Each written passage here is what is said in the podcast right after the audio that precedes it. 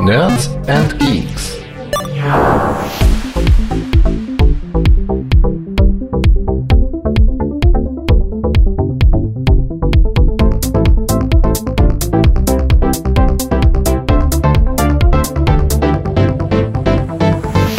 Herzlich willkommen zum NAC Podcast hier auf nerdsandgeeks.de. Wir sind Retro, aber nicht von gestern und deswegen gibt's bei uns alle möglichen Themen aus den Bereichen von Retro bis heute.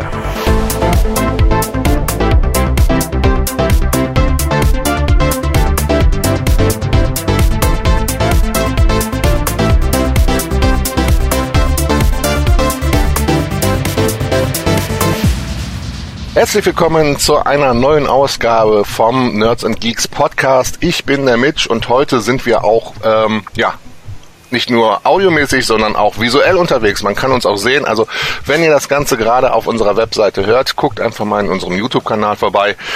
Da könnt ihr uns auch beim Quatschen zuschauen. Und ich begrüße eigentlich wie immer den Trebor und den CZ Tunes. Hallo Robert. Hallo Mitch, schönen guten Abend. Hallo Christian. Ah, hi. Und ganz besonders begrüße ich den Jörg Dröge, den NAFCOM, der heute als Gast bei uns dabei ist. Grüß dich. Hi. Ich kann Schön. auch Deutsch.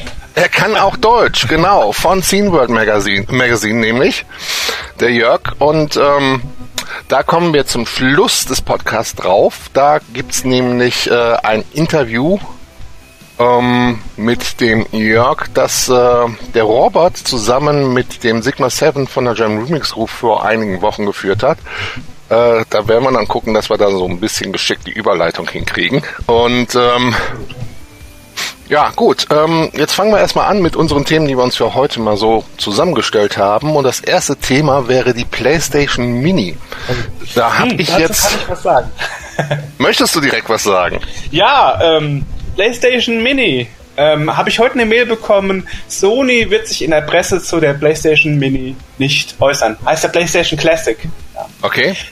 Bliss also ein selbe Horn wie Konami, die ja ähm, praktisch mit, ähm, die ja praktisch das Re-Release machen, äh, gemacht haben von Street Fighter 2 und auch von Mega Man ähm, für den Super NES, NES. Die wollen auch nicht über das Thema Retro reden und Nintendo will ja auch nicht über das Thema Retro reden. Also Sony bläst ins selbe Horn. Wir wollen nicht in der Presse über unsere ähm, PlayStation Classic reden. Schade. Sehr schade. Ja. Äh, vor allem, wenn man ja bedenkt, dass, glaube ich, das jetzt so für Mini-Konsolen ist, ähm, die in den letzten Jahren so angekündigt worden sind, wie Super NES Mini, NES Mini, wie das äh, hier C64 Mini oder auch hier die Neo Geo Mini-Konsole, die ja vor kurzem erschienen ist, glaube ich, so doch die meisten relativ kalt ist irgendwo. Ähm, was vielleicht unter, unter anderem auch an der Spieleauswahl liegen kann. Ähm, ich habe ja mal lustigerweise jetzt hier heute bekommen die aktuelle GamePro und äh, da ist auch eine hübsche Anzeige hinten drauf hier für das, äh, für das für die PlayStation Classic. Wenn man so mal schaut, ähm, ja vieles, äh, was man schon auf anderen Plattformen ähm, ja oft öfter schon mal gesehen hat in letzter Zeit auch. Ähm, zwar auch einige Klassiker natürlich wie Resident Evil ähm, in der ähm, hier der besonderen Edition, die es noch gab. Wie heißt die nochmal hier? Nicht Director's Cut oder na, Director's Special Cut. Edition oder sowas. Äh, ja, also gab es ja nochmal hier eine Ja. Extra-Version nach dem Erstrelease auf der PlayStation 1 oder das erste Grand Theft Auto, ähm, damals noch von DMA Design, bevor ja auch später unter anderem Rock Games äh, ähm, wurde. Rockstar. Äh, Rockstar, Rockstar, Rock Games, Rockstar, genau. Danke für die Korrektur. Oder Gerne. auch das erste Rayman. Da ist mir ein äh, Stein vom Herzen gefallen. ja, oder Tekken 3 oder auch Final Fantasy 7, wobei, ganz ehrlich, ich glaube, da warten die meisten nicht unbedingt jetzt auf eine PlayStation Mini äh, mit dem Final Fantasy 7 von damals, weil das kann man ja mittlerweile äh, auf ähm, PC und auch was weiß ich noch alles äh, mittlerweile zocken, ja. Ähm, ist ja für viele Plattformen mittlerweile immer wieder veröffentlicht worden. Und äh, da warten, glaube ich, die meisten eher auf das Remake, was ja irgendwann kommen soll von Resident Evil äh, äh, sie- äh, 7. Und ja, einige Spiele, die auch fehlen, die eigentlich man, die man so irgendwie erwartet hätte, wie zum Beispiel das allererste Tomb Raider, was merkwürdigerweise da fehlt. Aber gut, klar, das sind am meisten dann irgendwelche Lizenzgeschichten, äh, wo dann das nicht zustande kommt. Wobei Tomb Raider ist ein Sonderfall. Tomb Raider ist deswegen ein Sonderfall, weil Tomb Raider ist eines ja. der ersten PC-Spiele, das damals ähm, die 3DFX und ähm, damals war das noch Matrix Mystic, ähm, die erste Beschleunigungskarte von 1996, richtig geputscht hat. Richtig. Das weiß ich deswegen, weil ich habe mir extra deswegen die Matrix Mystic gekauft, ja. Obwohl die keine Kantenklettung und so hatte, also eigentlich von der Grafik her jetzt nicht schöner geworden ist, aber halt von Speed her. Und ich habe mir tatsächlich wegen Tomb Raider die Matrix Mystic damals gekauft für den PC. Nette Anekdote, Anekdote zu, der, zu dem Thema. Ähm, ich habe auch die gleiche Grafikkarte damals gehabt und zwar, weil ich äh, meinen ersten wirklichen Spiele PC, wenn ich gezockt habe, habe ich damals äh, Ende 97 gewonnen ähm, bei einer Zeitschrift, die es damals gab, namens äh, Bravo Screen Fun, wer sich noch daran erinnert. Und da habe ich meinen Spiel-PC gewonnen mit zehn Titeln damals, die ich da selber auswählen durfte.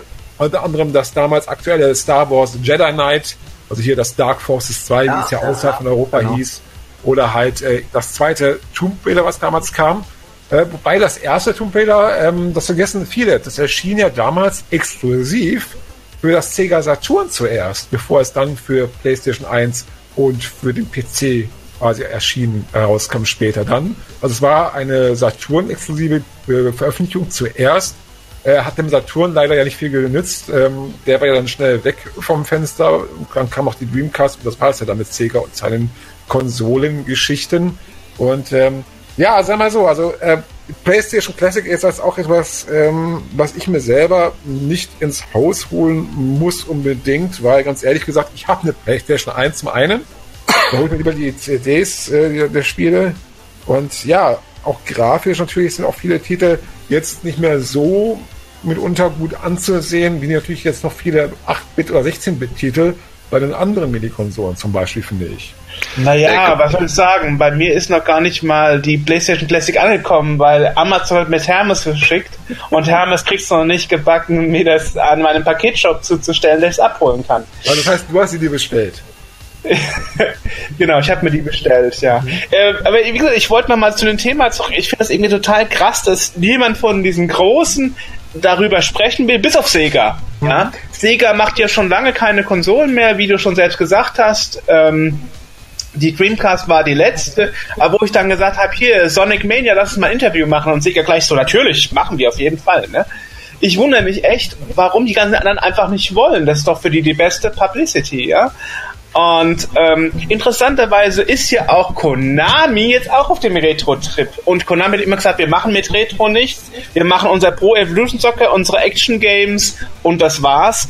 Und jetzt haben die auf der Gamescom im August tatsächlich Hypersports R, den Nachfolger für die Switch, ähm, von Hypersports 84 rausgebracht. Also selbst Konami ähm, ist jetzt auf dem Retro-Trip und es ist ganz interessant, weil normalerweise machen wir immer so Interviews, Planung für die Gamescom und naja, und dann sagen wir einfach, okay, wir machen Pro Evolution Soccer, wir schreiben da die PR-Agentur an, kein Problem, alles easy. So, und dann kriege ich dann tatsächlich im August einen Anruf, hier, ich habe gesehen auf Wikipedia, seid ja voll Retro, dieses Jahr haben wir noch ein Leckerbissen für euch, ja? Hypersports R, Nachfolger. Also Konami ist richtig heiß im, im Bereich Retro was zu machen. Ja, also deswegen ähm, finde ich das super spannend, dass momentan diese Retro-Mini-Geschichte und ähm, Republishing von alten Games mit neuen Nachfolgern zweigeteilt ist. 50% wollen darüber nicht reden und die anderen 50, die sind voll heiß drauf, endlich der Retro-Community wie uns was zu bieten macht das Ganze auch für, für Einsteiger interessant, für junge Menschen, die jetzt zum, zum Retro geführt werden. Aber ich wollte noch was zur PlayStation Classic gesagt haben. Gerne. Ähm, von den 20 Spielen, die dabei sind, sind ähm, neun Spiele in der PAL-Version vorhanden. Und das bedeutet, dass die mit 20 Prozent langsamer Geschwindigkeit äh, laufen als normal.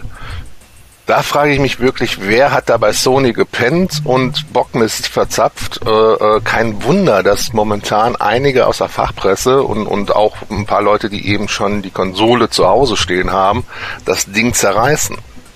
Ne? Also da kann man sich später, glaube ich, nur mit Homebrew-Geschichten einigermaßen weiterhelfen und dann gucken, dass man irgendwie äh, äh die die die NTSC ähm, ähm, bekommt, äh, äh, damit das Ganze auch vernünftig dann über HDMI ausgegeben wird und auf vernünftiger Geschwindigkeit läuft.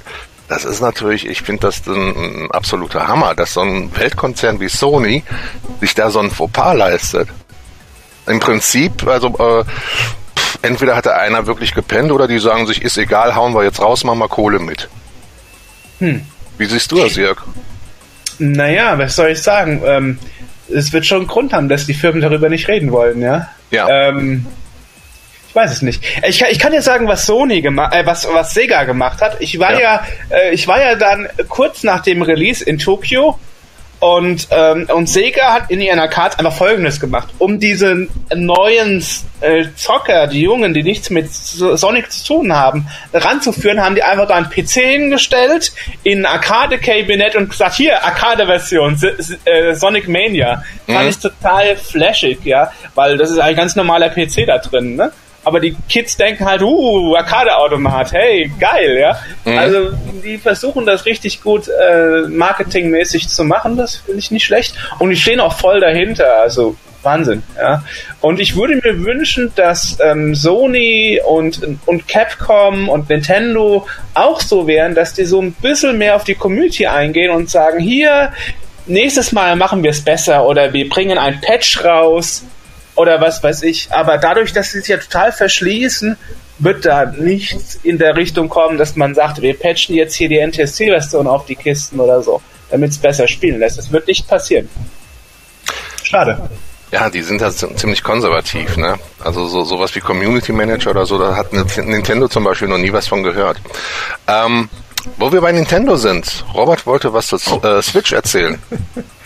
Ja, also wer meinen letzten Livestream äh, verfolgt hat, äh, Mitschnitt dazu übrigens folgt noch bei uns, der hat jetzt wahrscheinlich schon mitbekommen, dass ich ja seit geraumer Zeit, also jetzt seit zwei Monaten, glaube ich, jetzt also auch hier eine Switch habe. Ähm, das heißt, ich habe jetzt als die nächste Konsole erstmal noch keine PS4 geholt, äh, wie ich ursprünglich mal so im Kopf hatte, sondern dann doch die Nintendo Switch, nämlich die Wii U, ähm, übersprungen habe. Ich habe mir zu Hause noch eine Wii stehen und ich muss echt sagen, also ich bin begeistert von dem Teil. Also es macht echt Laune, vor allem, was für mich als Berufspendler natürlich der Vorteil ist, dass ich wirklich überall mitnehmen kann.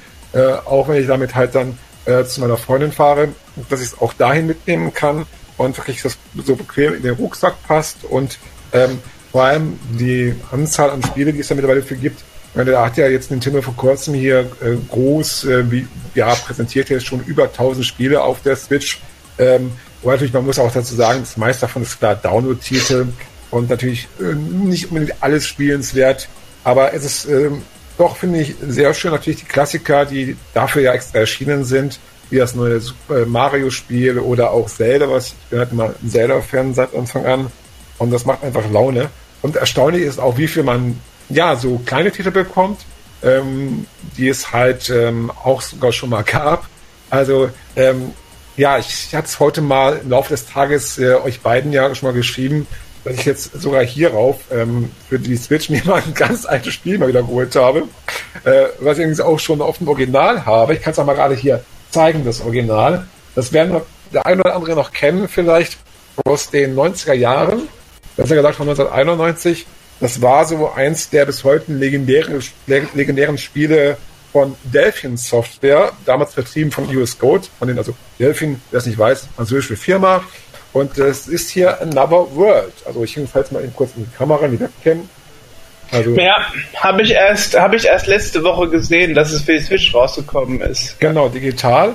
Äh, interessanterweise anderes äh, bekanntes Spiel, ähm, auch vom gleichen Hersteller, ist ja Flashback, äh, was ja für viele ähm, oft oder von vielen mitunter für Nachfolger gehalten wird, was nicht stimmt. Das ist kein Nachfolger von Another World, aber von der Machtart ähnlich her. Und das ist ja sogar als äh, normale Box-Version rausgekommen. Und ähm, also, ja, also es macht Laune, sogar so alte Klassiker drauf zu spielen. Es hält sich wunderbar in der Hand. Und ähm, es sind ja momentan auch echt viele Spiele, die es schon mal gab, ja, in den letzten Jahren, wie zum Beispiel Dark Souls oder auch jetzt Diablo 3 äh, für die äh, ja, Switch rausgekommen. Und dieses Konzept, womit wir groß quasi Werbung ja gemacht haben, hier, du kannst es quasi zu Hause am Fernseher spielen, nimmst es raus, spielst es weiter, quasi unterwegs. Das klappt auch reibungslos. Und das ist wirklich erstaunlich. Das habe ich mir geplant für Mitte Dezember. Da werde ich mir auch eine holen. Das ist so mein Plan. Ja. Okay. Eigenes Weihnachtsgeschenk. Ähm, man muss aber dazu sagen, ähm, dass, ähm, dass auf dem Super Nintendo ähm, sind diese sind diese Delphin Spiele leider nicht so tolle, teilweise. Und zwar wurden die damals von Interplay umgesetzt und mhm. es gibt einen Artikel im Internet, wo die Programmiererin, die Verantwortliche, da schreibt, ja, ähm, ich habe da mal gesagt, hier, ich bräuchte ähm, NFX-Chip auf dem Modul. Gibt es nicht. Ja, ähm, dann bräuchte ich ein bisschen mehr ähm, Speicher für, für Grafikdaten. Gibt's auch nicht. Also musste ich ruckelnde Scheiße programmieren. Auch sehr schön beschrieben. Ja. Also, äh, wenn, mal, wenn es interessiert, ähm, googeln nach ähm, Interplay und Delphin DOS äh, Umsetzungen auf dem Super Nintendo. Ja. Ähm, sehr lustige ähm, Sache zu lesen.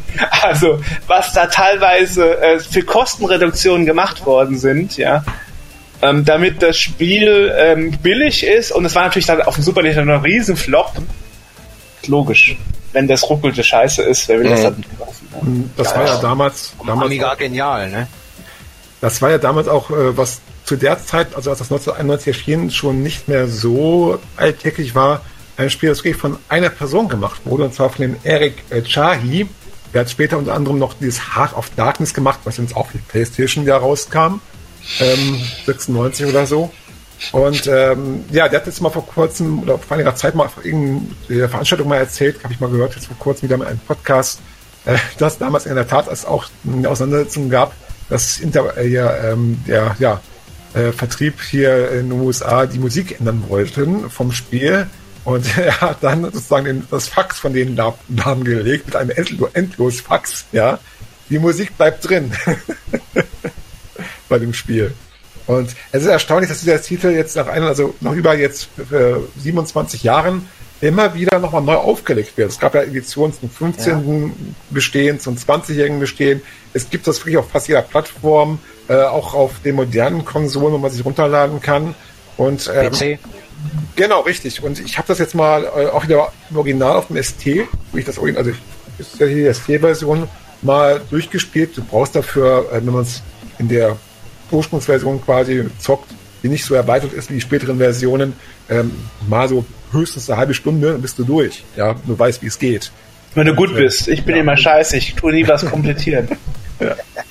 Aber das ist ähm, auch sowas, dass eben solche Klassiker mitunter oder ähnliche Spiele, die darauf aufbauen, will ich auch mal später demnächst mal bei mir im Livestream zeigen, auf der Switch erscheinen, die dann auf dem ja, so ein bisschen aufbauen, in einer gewissen modernen Form, sage ich jetzt mal, aber trotzdem im alten Stil äh, neu bleiben.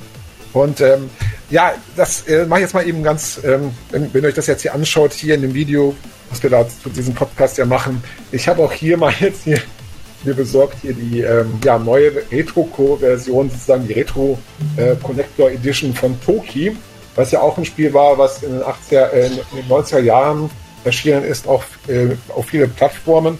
Äh, ich kann es mal eben kurz, ähm, ja, lustigerweise in der aktuellen Return, das war so ein Beitrag hier zu Toki, das auch für Amiga, Atari Lynx, ST und so damals erschienen ist. Und das gibt es Für den C64 auch. Genau. C64 ist interessant, weil C64 ja. gab es damals kein Crack mit Musik, weil das waren so viele Daten, das konnte man damals nur auf Cartridge Original kaufen und mhm. nur so veröffentlichen. Und dann haben die Cracks einfach gesagt, okay, da machen wir aber keine Musik rein. Und irgendwie so über drei, also über 20 Jahre später kam es dann mal eine Cracking-Gruppe und gesagt hat, hier, wir machen, ähm, wir machen mit Musik, da muss man ab und zu mal die Spieldaten von Disketten nachgeladen werden. Also es ist ein, es ist ein Sonderfall, dieses Spiel Toki. Mhm. Und ist auch auf dem C64 nicht gerade günstig, wenn man es sich original kaufen will. So Ebay-mäßig oder so. Und ich mache das gerade mal sozusagen hier in Live-Unboxing, habe jetzt mal die Packung aufgemacht, weil ich habe mir das heute Also, Packung aufmachen. Kaputt. Genau. Da haben die echt ah, da so große Packungen für die Switch, Robert? Ja, also in dem Fall ist eine Sonderedition. Ja, normalerweise sind die nicht so ah, groß. Okay. Ich zeige jetzt gleich mal das Originalformat, das ist hier drin in der Packung. Das Schönste ist ja immer, wenn du diese, wenn du diese Softshell-Verpackung aufmachst von diesem Switch-Spiel, ist so eine kleine Speicherkarte drin. Ja, ja, deswegen. So, muss man halt mal gucken, dass hier aufgeht, aber ach, und das, was mich sehr freut natürlich, weil es ist heute nicht mehr so selbstverständlich natürlich, äh, da ist noch einiges drin. Und dann kann ich auch so eine kleine Arcade-Maschine, kann man hier, wie man das vielleicht sehen kann, daraus bauen, wo dann die Switch eingelegt wird. Und dann kann man sozusagen so ein bisschen so einen kleinen Mini-Automaten hat man dann. Das ist doch cool. Ach, Idee. Ey, wie geil. Und dann gibt es hier ja. auch Comic dabei. Sehr, ja, ist schon mal sehr gut. Ja, alles das, was man bei den, heute, bei den heutigen Spielen alles vermisst, ne? Und das, das hier ordentlich dabei ist. Das ist halt die Spielepackung. Ja, das ja. meinte ich, genau. genau. Also so groß sind die und äh, auch so dünn. Und ich hole jetzt mal nicht das noch nicht raus, das ist noch eingeschweißt, was jetzt noch ein bisschen drin ist, ich mal morgen dann in Ruhe aus. Das muss noch gut reifen. Arbeit. Aber nur damit du mal eine Vorstellung machen kannst, mein lieber äh, CC Tunes, wie groß die Module sind. Besser gesagt SD-Karten, also Module ist was übertrieben. Ich habe jetzt mal hier das selbe. Modülchen. Genau. Also, so groß sind die. Ja. Tja, okay. Ah, ich vergleiche jetzt nochmal hier die Packung vielleicht. Also da drin ist dann dieses kleine Modul. Die Packung hat ein Baby. Größe, ne, oder? Bitte? Ist hat nicht Nintendo DS-Größe auch so ungefähr gewesen? Ja, die, ja ich glaube, die DS-Module sind ein bisschen größer. Ja, also die, 3DS, die 3DS-Module sind auf jeden Fall breiter. Und äh, ja, also so sieht das dann von hinten aus. Ja, ja. Meine, viele sagen immer, oh toll, eine Konsole wieder mit Modul. Das ist ja nicht ganz richtig, weil ist das jetzt keine, in dem Sinne ja keine wirkliche Hardware, wie bei den Modulen es war. Ja? Also es ist mehr Speicherkarte in dem Sinne. Und es gibt auch einige Titel auf der Switch, wenige, äh, wo man mitunter dann sogar noch Sachen sich runterladen muss, überhaupt, damit das Spiel äh, ja, einwandfrei läuft. Also das heißt, bei manchen Spielen, wie zum Beispiel bei der, ich glaube, das ist bei der hier äh, Version von Carson Wolf, hier äh, Wolfenstein 2, äh, von Bethesda, was ja auch für die Switch gibt, wo man noch einiges runterladen darf aus dem Internet. Oh, dann gibt es auch hier so schöne Karten dabei. Ja. Bei Ulps, okay. Ja, Ulps. Aber läuft denn alles von Karte oder musst du da generell wieder installieren, so wie jetzt auf der PS4 zum Beispiel? Ähm, da, es läuft auch von Karte. Ich glaube nicht, also bei einem Titel muss das installiert werden. Deswegen habe ich auch noch mal ja, eine Speicherkarte drin ja, also es kommt manchmal schon vor, gerade beim Teamspiel, die halt was runterladen. Okay. Äh, aber jetzt so direkt, dass man jetzt was installieren muss im Vorfeld, eher nicht. Nein. Außer bei einigen wenigen Titeln. Ja. Also, also wenn du bei PlayStation 4 irgendwie installierst, 50 Gigabyte oder was, was der dann mal eben go installieren will, dann sagst du, oh ja, äh, ich komme dann nicht wieder auf. Also bei dem hier äh, Starlink zum Beispiel, was ich gezeigt habe beim letzten Mal, da musst du halt so sechs, glaube ich, oder sieben Gigabyte runterladen. Das wird dann auf der SD-Karte, äh, also auf der Speicherkarte, die man äh, vielleicht noch in seiner Switch mit drin hat, wenn man eine gekauft hat. Ich habe eine noch zusätzlich besorgt, damit halt da auch ein großer Speicher ist, von jetzt so über 100 Gigabyte. Und äh, dafür brauchst du das dann schon. Und natürlich einige Titel, da gibt es ja noch Extras, die man runterladen kann oder so. Aber jetzt, dass man erstmal was groß installieren muss, ähm, ist mir zumindest nicht aufgefallen, obwohl die natürlich auch natürlich dann ah, okay. Sachen ablegen auf der Karte. Also es wäre natürlich auch klar Speicherstände etc. Also gleich noch eine Memory-Card dabei, gleich praktisch. Genau, würde ich schon empfehlen, mhm. ja. Weil ich glaube, da der interne Speicher ist, wie es mir gerade nicht vertue, 32 Gigabyte groß. Aber der kann natürlich auch mitunter dann schon ganz schön auch voll werden, ja, bei einigen Titeln. Verstehe. Aber, ah, also wie gesagt, äh, natürlich okay. das passenderweise jetzt natürlich, weil ich kann das natürlich wunderbar wieder vermischen halt mit den alten äh, quasi Umsetzungen, dieses neue Spiel das werde ich mal, denke ich, dann jetzt in meiner Dezember-Ausgabe von The Next Level dann auch mal live zeigen. Dann weiß ich ja, was ich da mir als erstes Titel kaufen werde. Was hat das denn Quanto Costa? Ähm, das kostet so im Handel, ich habe das günstig bekommen, ähm, äh, kostet das so 50 Euro die Packung. Ja, also 49 noch was. Und ja, das ist halt eine schöne große Packung mit so einem ganzen Inhalt. Und du hast dann, weiß nicht, ob man das sehen kann, also das kannst du dann quasi zusammenbauen aus dem, äh, wie es auch jetzt so sich angefühlt hat, doch ganz wertigen, ähm, ja, so ähm, Pappteilen, sage ich jetzt mal, aber doch sehr robust. Haben jetzt so den Eindruck gemacht, die hier dabei sind. Du kannst also eine kleine Arcade-Maschine zusammenbauen, wo du dann nice. das Geld einlegst. Du hast ein bisschen halt Spiel, eine Atmosphäre zu Hause im Mini-Format. Ja. Nice, nice. Ja. Ja, gut, schon die Packungen so wie früher zu haben. ja, das hat cool. schon was. Das hat schon was auf jeden ja, Fall. Ja. Und ähm, Schön. Ja, also wie gesagt, äh, ich habe jetzt gute Erfahrungen damit gemacht, ja, mit dem Gerät. Das macht Laune, das macht Spaß.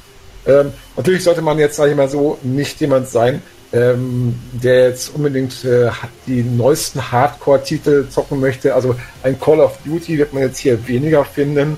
Ähm, aber halt so Spiele wie Elder Scrolls oder auch Doom gibt es ja auch für die Switch. Ähm, es gibt ja sogar Assassin's Creed, äh, hier das Odyssey und auch Resident Evil für die Switch, allerdings nur in Japan, weil dort wird es dann äh, gestreamt auf die Konsole. Ähm, ah, okay. Das ist leider nicht anderswo auf Modul oder also, also auf der SD-Karte oder so, leider. Aber das wäre wahrscheinlich dann technisch eben noch nicht machbar. Das wird das wahrscheinlich noch kommen. Naja. Ich meine, die wollen nächstes Jahr eine neue quasi Version herausbringen von der Switch, die dann nochmal an einigen Punkten verbessert sein soll, technisch. Äh, wobei es, denke ich mal, wird sich vor allem in Bezug vielleicht mal auf den Bildschirm sich auswirken und vielleicht auch auf die äh, Dauer des Betriebes halt ohne, ähm, also wenn man halt unterwegs ist, ohne dass die jetzt am Steck in der Steckdose hängt, wie wenn man sie zu Hause halt in quasi das äh, ja, äh, okay. Hub legt, wo dann die dann mit dem Fernseher verbunden ist, man auch natürlich ganz normal wie bei einer PS4 oder bei Xbox One halt an der Konsole dann auch einen großen Bildschirm gucken kann. Ja. Nice, nice. Da weiß ich schon, da weiß ich schon, was ich auf mich wartet. Interessant auf jeden Fall, ne? Aber ich glaube nichts für unseren Mitch, weil der ist ja reiner PC-Zocker, ne? Ja, richtig. Ja, ja. Bin ich, bin ich eigentlich auch, aber das wird sich ändern bald dann. Ja. Ähm, ja, was haben wir denn noch auf dem Zettel an Themen? Ähm, kommen wir zu einem neuen Spiel für den Commodore 64, welches als äh, April-Scherz begonnen hat Farming Simulator. Genau. Äh, der Landwirtschaftssimulator äh, 2019, ähm, ja, der wird ausgeliefert äh, mit einer äh, C64-Version. Also man Cartridge. Ja, ich hab's genau. sogar hier. Ja. Du hast es da. Kannst du es ja, zufällig? Ich bin ja Presse. Kannst du es zufälligerweise äh, in die Kamera zeigen, kurz? Äh, hast du es griffbereit? Mal holen, ja. Warte mal, ich hole es gerade mal. Nee, das, das Ganze ist wirklich angefangen als äh, April-Scherz und ähm, äh, ähm, ähm, dann hat man aber irgendwie sich gedacht, warum sollten wir das nicht machen? Und hat dann, glaube ich, einen ungarischen Entwickler gefunden, ähm, der dann das Ganze jetzt auf den 64er umgesetzt hat. Wäre jetzt nicht mein Spiel, aber ich finde es wahnsinnig interessant, dass dann sowas nochmal äh, aus so einer April-Chats halt entsteht, ne? dass sie das echt da äh, fertig machen. Sehr geil. Und das kann man halt ganz normal im Handel auch kaufen, zusammen mit der PC-Version nämlich. Genau. Genau. 19. Also wenn man es jetzt mal ganz genau nimmt, dann ist es seit Jahren das erste Commodore 64 Spiel, was äh, im normalen Retail-Handel erhältlich ist. Ja, richtig. Also, also außerhalb, außerhalb sag ich mal so der normalen Homebrew-Szene. Und da hat er etwas rausgeholt, jetzt der gute Jörg. Ja. Da hat das. Genau, die ja. Presseversion. cool. ja, klar, Presse halt. Ja. Wieso lacht ihr? Ist so. Mach ich den Jörg mal bei mir groß und dann zeig mal, was in der Box drin ist. Ach so, drin. Drin ist. Interessiert euch das? Ja, ja natürlich. Schließlich kann man diese Version ja nicht in der Form kaufen. Also wollen wir auch wissen, Doch, was bei drin Photovision, oder? Äh, weiß ich jetzt gar nicht, ehrlich gesagt. Die verkaufen ja. das doch seit, seit ein paar Tagen. Ah, okay. Habe ich im Store gesehen. Das habe ich noch nicht Das ist schon ausverkauft innerhalb von wenigen Stunden gewesen. Na gut, das überrascht mich jetzt nicht. das habe ich jetzt gar nicht gesehen gehabt. Da ist okay. die Cartridge. Ja. Hammer. Ja. Ja. Und hier ist die CD-Version. Da ist dann, glaube ich, eine, eine CD-ROM oder eine DVD-ROM drin, wo dann ja. äh, das Disketten-Image genau. drauf ist, ne? Genau, für den Emulator. Genau. Und das Cartridge-Image auch, ja. Okay. Ja. Guti. Ja. ja. das Ganze ist von, von, von ich glaube, ungarischen äh, Entwickler. Singular Group, yes. Ja. Aber unser Redakteur LJ hat festgestellt, nicht NTSC-kompatibel. Das hat ihn total geschockt. Oh. Hat er gemeint, okay, dann kaufe ich mir das nicht. Und zwar ist es nicht nur kompatibel, nicht nur nicht kompatibel, dass man sagen würde, okay, die Musik äh, läuft äh, langsam, sondern es crasht sogar richtig dolle. Oh. Ja. Er war total enttäuscht. Ja. Da bin ich jetzt sogar etwas baff. Ja. Das heißt, da müssten die eigentlich nochmal nachlegen. Den US-Markt. Da müssten sie mal nachlegen, ja. Ja. Wer weiß, was passiert, wir werden sehen. Oder, oder eben, ähm, man kann es nur über einen Emulator zocken, ne? aber dann eben nicht auf den Original Das heißt, US. das heißt praktisch, der ganze Markt kann halt ein Teil von Australien, Australien ist ja zweigeteilt, Teil ist NTSC, Teil ist PAL, ähm, ähm, aus, ähm, ähm, ja, und USA, also Kanada, USA sind halt total dann aus dem Markt draußen. ne? Mhm. Ja, ja, ich habe es mal gesehen. Also der Beweis, ich habe es tatsächlich, ja.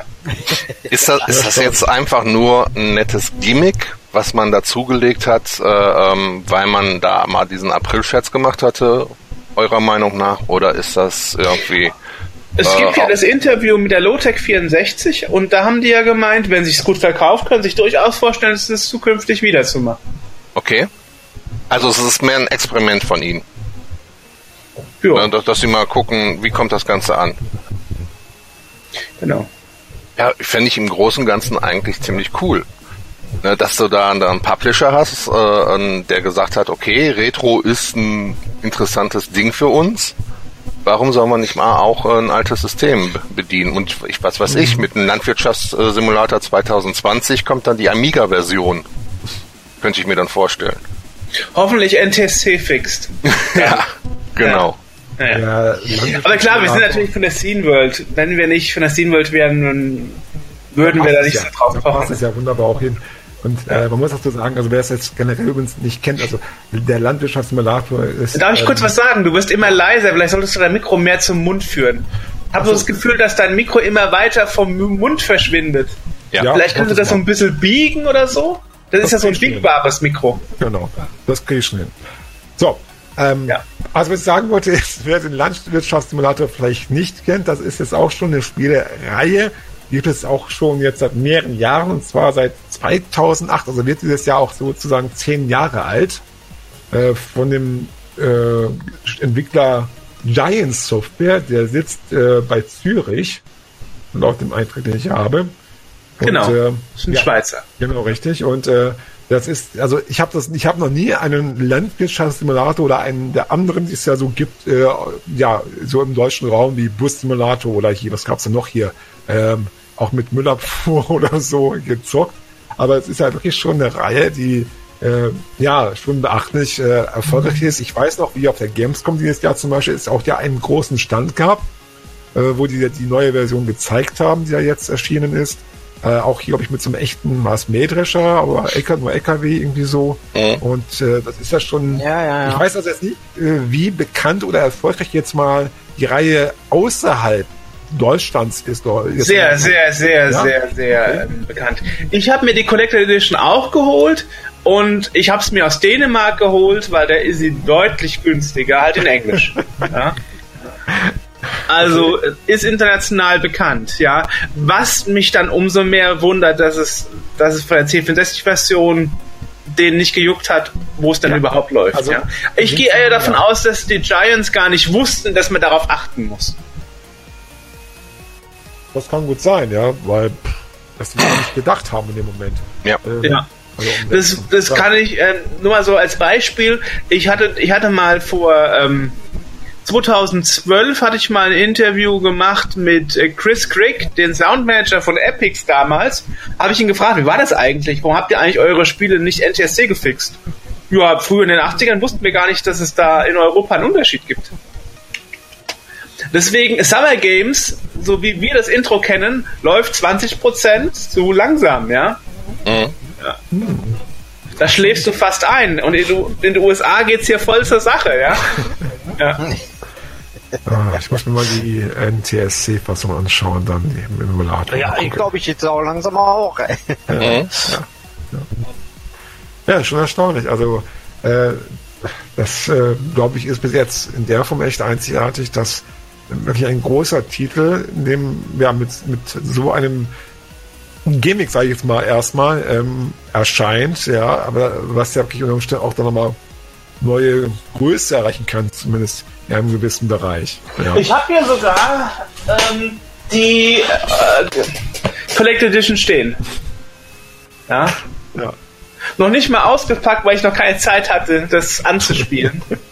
ähm, aber äh, tatsächlich, also ich bin da so jemand, ich, ich ähm, stehe auf Englisch sowieso und wenn man dann noch ähm, sparen kann, zum Beispiel GTA 5, weil wir ja vorher jetzt GTA erwähnt hatten, hm. ist in Frankreich satte 40 Euro billiger gewesen als in Deutschland. Mhm.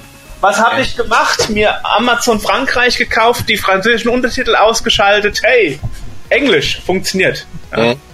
Es gab sowieso nur in Englisch. Der einzige Unterschied von den ganzen war, waren die Verpackung und die Untertitel. Die kann ich mir sowieso schenken. Ja. Wenn wir übrigens dann mal bei Special Editionen sind, ja, will ich nicht unerwähnt lassen.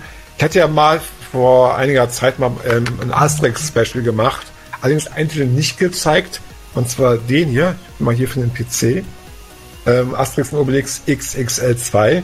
Und das ist ja jetzt auch wieder einer der Titel, die nochmal neu veröffentlicht worden sind für alle Konsolen, also PS4, Xbox One und äh, auch die Switch. Und da gibt es auch eine, ja, eine normale limitierte Edition, sag ich jetzt mal, wo du dann die Figuren dabei hast. Also Asterix, Obelix, Idefix, ja, so, der so die, äh, ja, die klassischen Gallier. Und was ist daran XXL? Ist das so Obelix noch fetter oder irgend sowas? Vielleicht, ich, ich weiß es nicht mehr ganz genau. Ja. Also, ich muss gestehen, ich habe das Spiel hier zwar mal irgendwann bekommen, aber ich habe es noch nie gespielt, ja. Ja. Also ich weiß jetzt nicht, wo der XXL2-Faktor ist. Dann musst du das echt mal zocken. Ja? Das ja. musst du mal live hey, bringen. Das wirkt ja voll, als hätten wir uns ja, heute genau. vorbereitet. Ja, total. Ja. ja. Dabei ist dem gar nicht so. Ähm, um den Bogen zu schlagen, ähm, also Landwirtschaftssimulator hat gefailt, sag ich jetzt mal, im Bereich äh, ähm, oh. US-Fernsehformat äh, und äh, die äh, PlayStation Classic äh, macht es genau umgekehrt mit PAL-Spielen, die langsamer laufen. Äh, kommen wir zu einem anderen Fail, der zumindest von der Community so ähm, aufgenommen wurde. Äh, und da übergebe ich mal an den Robert. Stichwort Blizzard und Diablo. Genau, Diablo. Okay, da kenne ich mich nicht aus. Diablo Immortal wurde auf der diesjährigen BlizzCon angekündigt, ja. Das nächste Diablo-Spiel für Mobile und im Vorfeld hatten, glaube ich, alle Fans gehofft und irgendwo auch erwartet, obwohl Blizzard das niemals bestätigt hatte im Vorfeld, sondern auch immer versucht hat, so ein bisschen, ja, vorab schon so die Erwartungen runterzurücken, aber vielleicht auch nicht genug. Denn alle haben irgendwie auf Informationen gewartet zu Diablo 4. Was mit Sicherheit hinter verschlossenen Tür in Entwicklung sein dürfte, ja, aller Wahrscheinlichkeit nach, denn Blizzard hat zumindest auch jetzt in den letzten Wochen, jetzt nach diesem Debakel auf der BlizzCon ja nochmal gesagt, dass da noch mehrere große Ankündigungen für alle Diablo-Fans folgen würden, werden im nächsten Jahr. Und äh, aber jetzt natürlich, ja, auf ihrer eigenen Hausmesse ähm, äh, ja, da hat jeder damit gerechnet, jetzt kommt da was, jetzt wird da was Großes präsentiert. Und was waren so die Themen? Es war halt Diablo Immortal das Große, es war halt, halt die neue Version von Diablo für die Switch und es war halt die Remastered-Version, sag ich jetzt mal, von Warcraft 3, 3 was nächstes Jahr ankommen wird. Nachdem ja jetzt dieses Jahr hier schon StarCraft äh, das erste Remastered wurde, kommt dann jetzt das äh, ja, letzte bis dato echte Strategiespiel im Warcraft-Universum im dritten Teil. Und ähm, ja, also da gab es dann natürlich ähm, sehr viel, ähm, ja, wie man so schön sagt, ein Shitstorm auf ähm, ähm, den Entwickler hier auf Blizzard. Ich, wer sich mal das angeguckt hat, vielleicht mal so, da gibt es ja auch Videos zu der Präsentation von Diablo Immortal, wo schon der Entwickler dann auf der Bühne steht und es sehr ruhig ist im Publikum. Also man könnte fast eine Stecknadel fallen hören, wo dann diese Ankündigung kommt. und er da auch so ein bisschen aus dem Konzept kommt, teilweise, weil es wirklich totenstill ist, als diese Ankündigung kommt, ja, weil es eben nicht das ist, was die Leute erwartet haben. Ja, also, also, genau das Gegenteil von der Ankündigung von Sonic Mania letztes Jahr bei Sega, wo die Leute ausgerastet sind, wo die nur, wo die nur die ersten Töne und die ersten Bilder gesehen haben von diesem Trailer, der da, der da live mhm. ge äh, gezeigt worden ist. Ja. Richtig, genau. Und hier Fast war es also total umgekehrt, weil es eben nicht das war, was die Fans wollen. Ja, äh, obwohl, also äh, was man so gehört hat von den Journalisten, die das halt schon gespielt haben, ist dieses, dieses Spiel auf dem Smartphone, auf Mobile-Plattformen sogar gut, ja, also was sie ja gespielt haben, äh, was man da so hört, ja, macht das einen sehr ordentlichen Eindruck. Aber es ist eben nicht das, was die Leute wollen. Die wollen auf dem PC natürlich am liebsten, äh, wobei man muss dazu auch sagen, die Konsolenfassung, also ich habe Diablo 3 äh, durchgespielt auf dem PC und äh, auf der Xbox 360 damals, äh, als es auch für Konsolen erschien. Wobei mir die Steuerung auf der Konsole, muss ich sagen, nochmal einen Tick besser gefallen hat mit dem Controller irgendwo. Aber äh, das ist halt einfach ein Highlight gewesen bis heute. Ja, es ist ja mittlerweile auch schon, äh, wenn ich mich gerade jetzt nicht komplett vertue, sechs Jahre alt, Diablo äh, 3. Und äh, ja, alle hoffen, dass da irgendwann natürlich eine Fortsetzung kommt. Also was ganz Neues äh, oder sagen wir so was, was Bekanntes halt in neuer Form. Ähm, und natürlich dann dieses, äh, ja, Rock-Aktionshaus, das es da ja gab, was sie auch dann schnell ja abgeschafft haben, zum Glück, ja, was ja überhaupt nicht ankam. Und äh, ja, äh, aber damit haben sich jetzt also bis dato jetzt wirklich dann keinen Gefallen getan mit dieser Ankündigung, muss man echt sagen. Ähm, da hätte man vielleicht das doch ein bisschen anders vielleicht machen sollen. Aber gut. Wobei es gab, gibt auch positive News. Der ehemalige Chefentwickler von Command Conquer hat announced, ähm, sie haben Ambitionen, nächstes Jahr wieder eine neue, einen neuen Titel für den PC rauszubringen. Hey! Ja, und da kommt jetzt auch jetzt nochmal ja die Remastered-Fassung halt der alten Command Conquer-Teile haben die angekündigt, ja zum Beispiel. Oh, wusste auch. ich gar nicht. Okay, krass. Ja, da ist was äh, verlautbart worden vor einiger Zeit, dass das okay. kommen soll. Und äh, ja, interessant im Zusammenhang, ähm, damals ja nach Diablo 2 sind ja ein paar vom Blizzard, äh, Entwickler, Entwickler vom Blizzard weggegangen. Unter anderem ja damals hier sozusagen das Gesicht Bill Roper. Und haben ja dann ihr eigenes äh, Studio aufgemacht, hier die Flagship Studios, wer sich auch daran noch erinnert, die ja nur, glaube ich, nur einen Titel veröffentlicht haben, nämlich da gerade nicht täusche, und zwar Hellgate London, was ja so ein bisschen damals war das Diablo-Prinzip in 3D, äh, und so ein bisschen auch vermischt mit äh, 3D, äh, mit, mit 3D-Shooter, so ein bisschen Elementen und so. Und das ist ja jetzt vor kurzem dann ähm, jetzt ähm, im November, glaube ich, neu veröffentlicht worden, äh, auf Steam nochmal. In einer etwas ähm, neueren Form, jetzt nicht unbedingt von der, von der Optik her, die ist halt immer noch sehr an das alte Original angelehnt, aber nochmal mit ein paar ähm, neuen Inhalten halt, äh, wobei ich meine, die sind auch nicht ganz so neu, die gab es schon mal, weil dieses Spiel ist ja mittlerweile auch nicht mehr in der, in der Hand der Originalentwickler, sondern glaube ich, bei irgendeinem asiatischen Team, ich weiß gerade nicht, ob die aus Korea kommen oder aus China, bin mir gerade nicht sicher. Auf jeden Fall ist ja da irgendwo die Marke am Ende gelandet, äh, Helge landen. Und auch das hat es jetzt wieder mal geschafft, äh, ja, neu veröffentlicht zu werden. Äh, also Interessantheit, was alles so wiederkommt. Hast du einen Link zu diesem Announcement von der Electronic Arts ähm, Wiederveröffentlichung? Kann ich dir später mal schicken, ja, kein Thema. Super, das wäre klasse. Ja. ja. Ist total an mir vorbeigegangen. Krass. Ja, bei den ganzen Sachen, die es halt immer so gibt an Informationen, also da kommt ja wirklich was.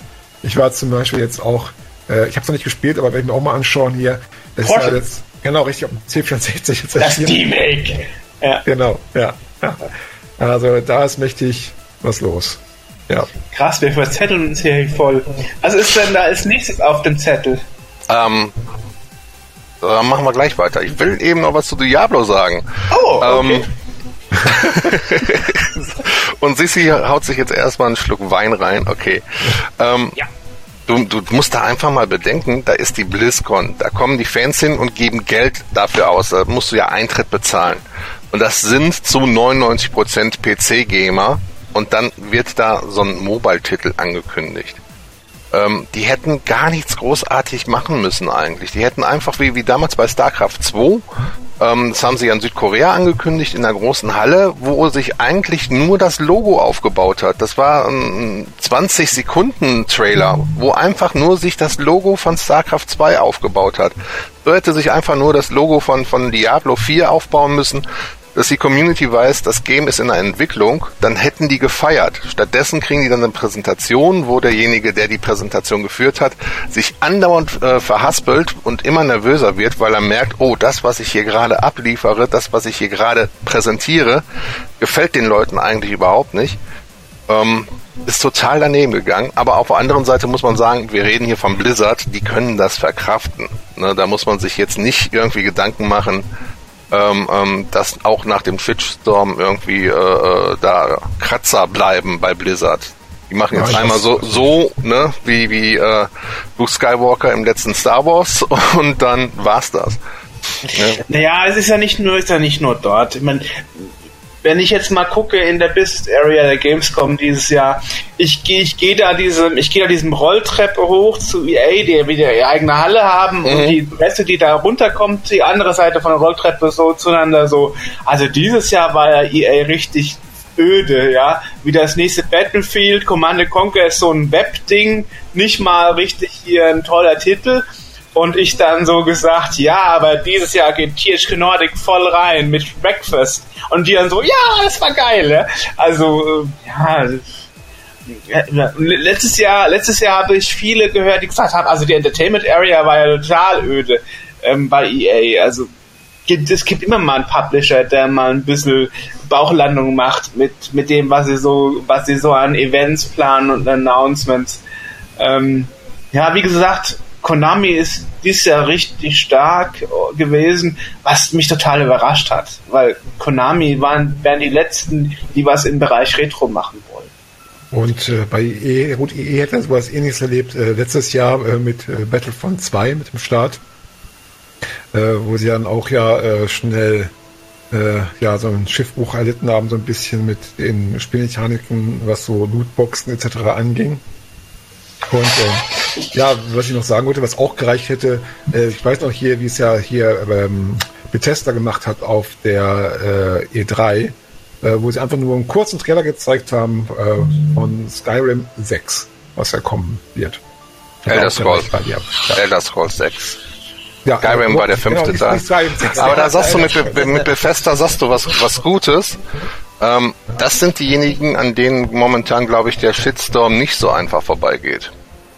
Die haben ja jetzt äh, Fallout äh, 76 rausgebracht und damit ein unfertiges Spiel, wie man immer wieder hört, und äh, haben damit tatsächlich äh, gerade mal 55% bei Metacritic erreicht. Ähm, das geht, glaube ich, nicht so spurlos an denen vorbei. Ja, oder was ich jetzt heute gelesen habe, es gibt auch ja diese hier große äh, Collectors Edition mit dem. Robert, so näher am, ans Mikro. Ups, Entschuldigung. Ja, äh, es gibt ja auch diese ja große hier Collectors Edition, hier diese Power Armor Edition von Fallout 76. Äh, die hat ja auch den Zorn einiger Käufer oder vieler Käufer erregt. Ähm, da ja ursprünglich da so ein hochwertig beworbenes West-Tech Segeltuch, äh, Segeltuchtasche ähm, ja enthalten sein sollte. Das hat sich herausgestellt bei vielen als so ein billiges Nylon-Imitat heraus, weil die einfach nicht genug Material dafür hatten, wie sie selber gesagt haben. Okay. Ähm, ja, und äh, jetzt sind die natürlich da auch da zurückgerudert und äh, haben jetzt da Nachbesserungen äh, gelobt, dass alle, die sich dort äh, quasi bei äh, äh Bethesda melden, äh, dann auch einen Ersatz bekommen dafür. Und vor allem nachdem auch herauskam, dass doch der ein oder andere YouTuber, ähm, der das Spiel vorab erhalten hat in dieser Edition äh, von äh, Bethesda, dort halt dann mit dem echten Material sozusagen ausgestattet wurde. Naja. Also es, es ist ja ganz schön spannend ähm, in dem Bereich Retro. Viele neue Player ähm, finde ich gut. Und ähm, interessanterweise, ich konnte dieses Jahr ähm, ja auch reden mit dem Produktmanager von Breakfast auf äh, von bei, bei THQ Nordic und habe mal so nebenbei gefragt und hat zugegeben, ja, also dass wir so ähm, alte Titel wieder auferleben, retromäßig, das ist tatsächlich eins unserer ähm, Business Plans, die wir momentan haben. Also die zielen da voll drauf ab. Und ich meine, das sind nicht die einzigsten. Man siehe Ensemble, ja, die sich ja gegründet haben aus Calypso. Die haben ja damals zum Beispiel das Publishing gemacht für dieses Wings Remastered von äh, Cinemaware. Ähm, und, und die haben ja mit ähm, Larry Leichert, ähm, also äh, Leichert Süd Larry, da richtig geiles Programmchen rausgebracht. Dieses Adventure ist richtig gut geworden. Und äh, Wahnsinn, ja. Also dieses Jahr war ein sehr gutes Retro-Jahr. Aber vor Retro, wo du gerade Laser zu Larry äh, sagst, fällt mir gerade ein, dass ja momentan L.O., der Erfinder von Larry, einiges äh, aus seiner Sierra-Zeit momentan auf Ebay versteigert. Unter anderem auch den Source Code von Larry, unter anderem, und noch einige Titel, die er selber damals zuerst entwickelt hat für, glaube ich, Apple II oder so, äh, die es nur eine Stückzahl gab, werden momentan auf Ebay gehandelt. Ähm, die Auktion läuft noch ein paar Tage und gehen natürlich momentan da echt für horrenden Summen äh, raus, weil das will sich natürlich dann kein, denke ich mal, Sammler wirklich entgehen lassen, sowas zu bekommen. Äh, natürlich auch teilweise an Original-Disketten, Codes oder so von Sierra äh, von damals. Also ja, das ist also auch gerade äh, ein Thema in der Szene. Ja. Ich fand Police Quest immer geil von Sierra. Police Quest war. Mhm. Ja, das war sozusagen das äh, Realist, realitätsnahe, äh, auch so ein bisschen eine realitätsnahe Poli Polizeisimulation. Du musst da ja auch dich an bestimmte Abläufe halten, äh, was ja, ja, auch daran liegt, dass ja das Spiel ähm, mit Unterstützung halt eines echten Polizisten entstand, der dann eben bei Sierra angefangen hat, um ja, Spiele zu machen. Genau. Ähm, ich glaube, Jim Walls heißt der gute Mensch, der das dann schon, ja. Hat, ja. Und ich glaube, für äh, äh, Police Quest 3 hat sogar Jan Hammer die Musik gemacht. Ja, richtig. Und äh, der ist ja später auch zu Microprose gewechselt und hat da hier dieses, und ich glaube auch dieses Rex Nebula kommt von ihm. Oder, nee, irgendein anderes, auch so ein Blue, ich glaube Blue Force oder, nee, so ähnlich hieß das auch so ein Polizeispiel, was auch dann rauskam. Aber da bin ich mir jetzt nicht ganz sicher, wie das hieß. Weiß ich leider auch nicht. Gut, Freunde, letztes Thema. Okay. oh, Ihr vorbei. wisst, was kommt. Ja, Amiga 34, Kartenvorverkauf ist gestartet. Und schon wieder fast verkauft, habe ich gelesen. Hm? Ich habe eins. Ich auch, bin da. Ja gut, dann muss ich mir dieses Jahr auch mal eine besorgen. Dann, dann musst du dich mal ranhalten, ist fast ausverkauft. ja. Alle gleichzeitig. Ja, ja, also da würde ich mich echt ranhalten, weil die sind ratzefatz weg. Da können wir ja Big Crew Packing machen.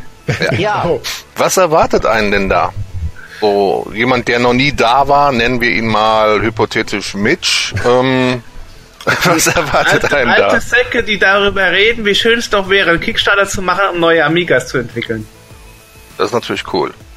Ja. Erstens das, aber nicht nur. Also es ist ja auch immer hier der Trevor, wer ist der mit Nachnamen? Trevor hier von... Dickinson? Äh, ja, genau. Dickinson, ja. Ähm, hier von der Firma, die ja neue Amigas, sag ich jetzt mal, herstellt, wobei es ja eine Mischung ist aus äh, Amiga und PowerPC. Ja, weil du hast ja da in der Regel, wenn ich richtig jetzt im Sinne, hier so auch dann zwei quasi Betriebssysteme, die du nutzen kannst, in der halt Amiga-Betriebssystem, das moderne Version davon. Also die ist ja auch immer weiterentwickelt worden in den Jahren nach dem offiziellen Ende, sag ich jetzt mal, äh, des normalen Amigas und äh, das wird also auch dann noch weiterentwickelt. Es gibt halt immer noch Spiele, die rauskommen dann auch dafür. Und ja. äh, wenn auch neue Spiele. Ein ganz angenehmer halt, Typ, ne? Der, der, ja, der Fälle. Also sehr sympathischer, ja, angenehmer Typ. Ja, sehr sympathisch. Und es gibt auch immer natürlich dann so schöne Anekdote, weil es ist nicht so, dass man sich da trifft und dann halt Leute ihre Sachen zeigen, unter anderem neue Spiele, aber oder neue Hardware oder sonst irgendwas, sondern es finden auch immer halt äh, Programmpunkte auf der Bühne statt, die es dort gibt. Oder auch teilweise natürlich ja. legendäre Entwickler oder auch äh, ja, Macher von Commodore ähm, äh, dann dort erzählen, ähm, zum Beispiel war auch jetzt bei den beiden Amigas, äh, äh, die es bis jetzt gab, Events da war, aber hier der Mike Clark von Psychnosis von damals zum Beispiel. Ja, der ist cool, den habe ich ja, ja, kennengelernt da, super. Den konnte ich endlich mal ja. fragen, warum die, warum die Lemmings als letztes C460-Spiel unbedingt noch publishen wollten. Genau. Oder wie auch da mal erzählt hat, dass es ja sogar eigentlich schon eine fast fertige Version gab von Ridge Racer äh, für oh Gott, für den Amiga? Nein, Quatsch. Das kann ich nicht. Welche, für welche Plattform? Ah, auf jeden Fall glaube, das war sogar von Amiga, wenn ich gerade jetzt nicht täusche, aber mir jetzt gerade nicht. Da kann ich Werbung machen. Wir haben ein Interview mit ihm gemacht Ja. auf dem YouTube-Channel. Das war doch- Da wird das alles auch erklärt. Ja. Genau. Und das ist ja nie erschienen dann.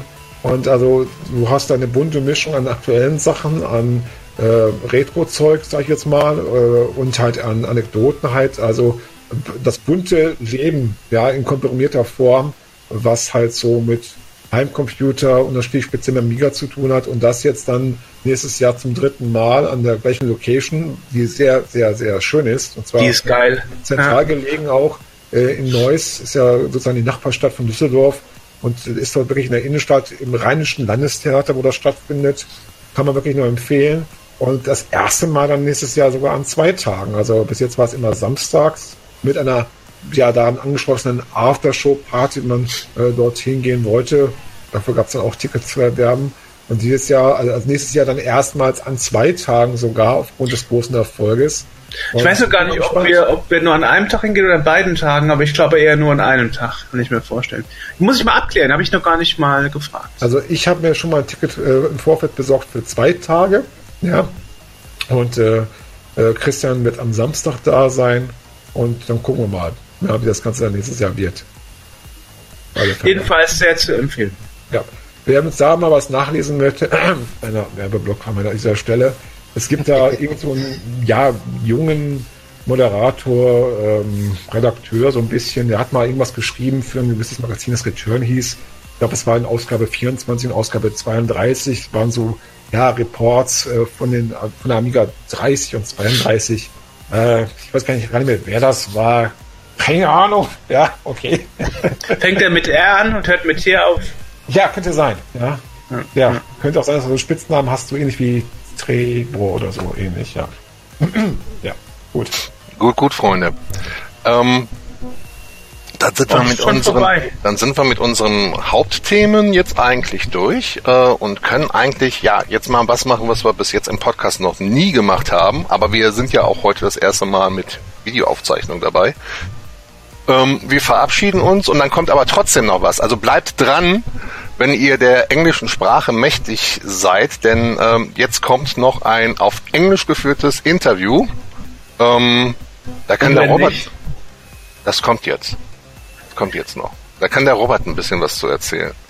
Genau, denn äh, ich hatte das, äh, die Ehre und das Vergnügen mit unserem heutigen Podcast-Gast hier unter mir, gerade, äh, dem Jörg Dröge, zusammen hier mit ja, zwei weiteren Gründern, nämlich von Steamword, äh, ein Interview zu führen, wo wir mal so ein bisschen, äh, ja, äh, also erzählt bekommen haben, halt, wie die ganzen Anfänge waren, wie das Ganze entstanden ist, weil Steamworld ja, ist ja jetzt auch nicht erst seit gestern da, sondern auch schon eine lange, lange Zeit. Ja. Und ähm, darüber habe ich dann mit, zusammen mit dem lieben Sigma 7, äh, der da ja, mich unterstützt hat bei dem Interview, äh, haben wir da mal die drei Gesprächspartner ja, ausgefragt, äh, wobei Ausfragen war nicht nötig. Sie haben freimütig halt äh, erzählt, Anekdoten berichtet. Sehr spannend, äh, sehr schön und äh, ja, hört einfach und schaut es euch an. Genau, das kriegt ihr jetzt im Anschluss noch hier geliefert. Ähm, ihr könnt uns ja mal schreiben, falls ihr das Ganze hier auf YouTube gesehen habt, äh, was ihr von, von dem Format hier auch als Videopodcast haltet, in den Kommentaren dann. Ähm, wenn ihr das Ganze nur audiomäßig gehört habt, dann könnt ihr euch keine Meinung über das Video bilden, also braucht ihr uns auch nichts schreiben. Ähm, ihr habt zumindest den Videobeweis, Christian war dabei. ja, wir haben den Videobeweis. Vor allen Dingen, da wollte ich jetzt gleich drauf kommen, dieses Fiepen und dieses äh, Bassecho, das äh, hat CC Tunes zu verantworten. Das ist eben sein tschechisches Mikrofon, was da irgendwie reinhaut. Aber du wirst es noch rausfiltern, oder nicht? Ich werde versuchen, es so gut wie möglich rauszufiltern, aber ich Das kann auch nicht hexen. Fall. Ja, Das geht auf jeden Fall. Ich habe mal so einen Wasserkessel pfeifen, was irgendwie eine Stunde lang ging, bei Walter Day Interview einfach rausgefiltert, das geht. ja. Ir irgendwie werden wir es hinkriegen. Sieht aus wie ein Streuselkuchen. Habt ihr einfach so eine Maske drüber gemacht, um das schön zu kletten. Also Ja. super. Ja, und, und ich leg noch einen Balken über CZ Tunes. Der war dann doch nicht da. Also, so. das, also es geht, es geht alles. Man muss nur, man muss nur Geduld haben. Es geht alles, ja. Wenn man das so hört, dann glaubt man gar nicht, dass äh, der gute CD Tunes was mit Sounds und Musik und so zu tun hat. Aber ich habe ja schon einen Link geschickt zum 15 Euro. Ähm, Wir sollten mal zusammenlegen, ja. Christian, wir kaufen dir mal ein Mikrofon. Ja, wir sollen- du kriegst ein Weihnachtsgeschenk von uns. Wir brauchen mal eine Patreon-Seite und das erste, was wir machen, das erste Projekt ist, wir sammeln für Sisi für ein, für ein also ich würde Podcast-Mikrofon. 5 Euro für die 15 dazu geben. Aber hey, ich meine 15 Euro, das kann er selber machen. Ja, das ja, muss man selber machen. Da wird dann ein VR-Spiel weniger gekauft. Fertig. So. Genau, kein ganz hartes Vier. Fünf Geht nicht. so. Ja. Sehr lustig bei euch. Ich freue mich da sehr, dass ich da ähm, mit dabei sein dürfte. Wir freuen uns, dass du dabei warst. Du warst unser allererster Gast beim Podcast, Echt? wenn ich mich nicht irre, ja. Uh. Und Uh. äh, ähm, ja, schön, dass dir Spaß gemacht hat. Ich hoffe, du bist mal irgendwann wieder dabei. Wenn ich Äh, darf. Wenn, wenn du Bock Ja, hast. Gerne. Englisch, äh, Deutsch reden ist ganz ungewohnt. Ist mal was Neues. ne? In der Muttersprache. So, in diesem Sinne sage ich, äh, ja, vielen Dank fürs Einschalten. Wie gesagt, bleibt dran, hört euch dann gleich noch das englische Interview an. Sehr interessant, wie es zum äh, Scene World Magazine gekommen ist, was die da genau machen. Ähm, teilweise habe ich festgestellt, ähm, in, in Deutschland oder im deutschsprachigen Raum kennen das gar nicht so viele und im internationalen Raum ist es doch schon eine größere Nummer, was äh, Jörg und seine Kollegen da auf die Beine gestellt haben. Also schon seit ein paar Jahren. Also, Ja, es, es hat genau gestartet am 1. November 2000. oh, Also volljährig dieses Jahr geworden. Volljährig. volljährig. Ja, Ja, ja. Okay, was du schon Genau. Ja. Gut. Also in diesem Sinne gleich das Interview noch anhören und äh, wir sagen Tschüss und bis zum nächsten Mal. Ciao. Ciao, Bis ciao. dann. Tschüss. Okay. Here we go. Lars is recording. Nice. Um, so, guess it's your call. It's, it's the Lars. Scene World. Wait, no, it's not the Scene World podcast. no. Yo, so this is the first time I make an interview in English. Uh, first, uh, I may introduce myself. Um, my nickname is Trebor, and uh, yeah, I um, am one of three founders from Nerds and Geeks. Uh, yeah, a website uh, which was started in February 2017. Uh, 17 and um, yeah we want to talk with you about the beginning of scene world uh, I thought a good starting point would be an interview about beginning of Scene World, as Robert was asking me since last year to write an article about how we started with Scene World and introducing ourselves. So I thought, uh, what would be better than Andrew, AJ, and me talking about it, as I'm not the only one doing Scene World. Um, so, um, right. You are the three, three founders, you, you have told me. Yeah, well, actually, we had like five founders. Um, we actually founded on November 1st in the year 2000. Um, and it all started with a phone call with Alex de Vries from Crystal Software in the Netherlands. And I told him that Driven died, the NTC disc magazine, in, t- to the, in 1998. And I had this idea of making a disc magazine to make a successor of Driven, but not only NTC, but also PAL. So to unite all the um, this demo scenes that were separated back in the day. And I asked him if he knew some people that would help me with creating that magazine. And so he sent me a fax. And um, in this fax, he he wrote down people with addresses, phone numbers. Um, so I actually wrote a letter to Andrew uh, because he said Andrew was one of those guys that can code, do music, and graphics. So an all-rounder. Um, and this is how it started. And a few a few months later, I got an email from um, Faz Dustin Chambers from Canada, and he said he wrote he he read my post on our homepage that we are searching for NTSC people. And then he also gave me a list of people that I should contact from the NTSC scene. And among them was AJ. and this is how Andrew and AJ joined the project Scene World. um, right, and then then we released the first issue with the help of um, of Dustin, Andrew, and a few others of us, and. Um, and Robin Harbron, who is also a developer of the DTV, he did the magazine system and then he vanished after a year and Andrew was the one who hacked the magazine system to be able to release um, the second issue one year after, so in February 2002. And um, maybe Andrew should should tell us a bit about how he felt that I approached him and asked him to hack into somebody's code um, because everybody asked that this this was an amazing skill what Andrew did, and Andrew is this kind of mod, modest um, um, person who says, "Oh, I'm not an expert." Um, so maybe Andrew, you you should start talking about that, maybe.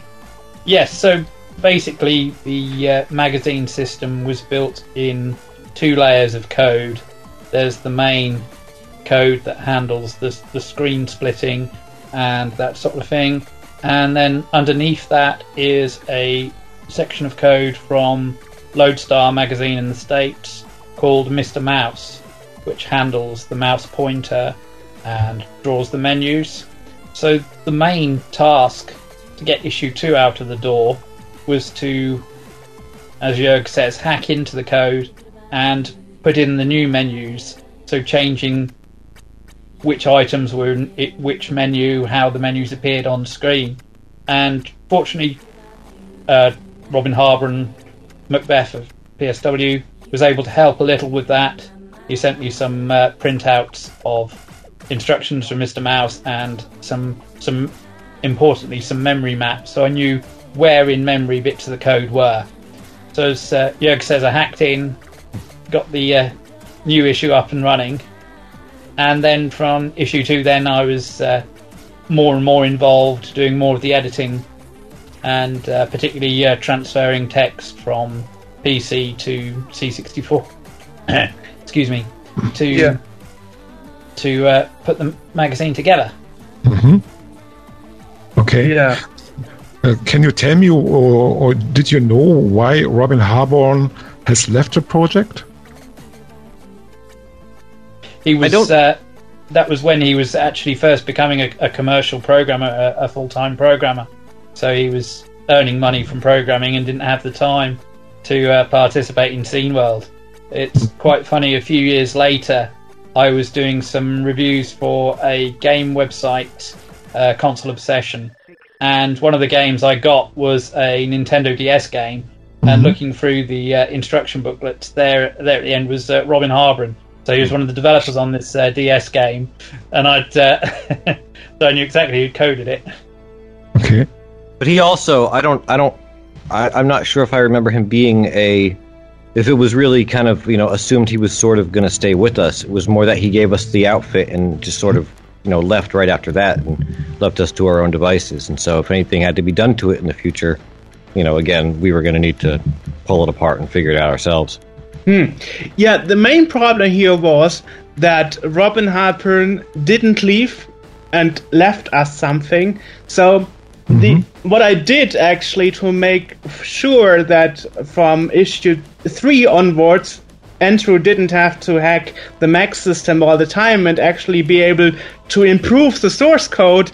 I called Robin at his at his home phone all the time, and his wife was so um, you know nerve wracked by me constantly calling that she that she spoke to Robin and said, "Okay, I know you don't want to be involved in this scene world thing anymore, but please at least get get in touch with them and send them the source code because I don't want him to call anymore."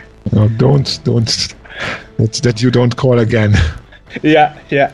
Um, Okay. Because back in the day, I mean, this was in 2001. My English was so bad that every time I spoke on the phone with Andrew, I had a, a large headache, and uh-huh. Andrew probably was exhausted also. And when I called Robin Harbron and his family, his kids didn't understand me because of my German accent. Okay. So when I called them, they were like, "What? Who are you? I don't understand you." you know, so it was all a bit uneasy because at this time nobody of us here in Europe had a steady, a steady internet connection and email and so on. I remember Andrew had a a set top box for his TV, and he only could write email with a remote control and only a few lines of text per email. Right, Andrew? Okay. Yes, that's right. In, in the very early days, most of most of the work was done on uh, three and a half inch floppy disks that were flying over from Germany. And uh, as as uh, yeah, rightly said, my uh, my only my only email at home was was through uh, through cable, through cable TV. So that Yeah. was- The early days of the net. There was a different world. Yeah, Yes. Yes. Yes. And I, and I had to dial in each morning with my analog modem to read emails that Andrew wrote the day before and um, Robin wrote the day before and answer it. And when I when I was back home after education, I would log in to, to the internet again and read his and Robin's email and reply to what we should do next. And then I would call Andrew and his family already knew me because I was constantly calling the Fishers, and so they're like, "Oh, I'm sure you want to talk to Andrew, right?" And and I remember issue five or something. A mm-hmm. few, few few years later, he actually had to give me instructions on the phone how to fix a problem with the Scene World magazine, so he didn't have to send me a disc again, and we wait mm. another one or two weeks to arrive to me by post. So it was a very very fun time.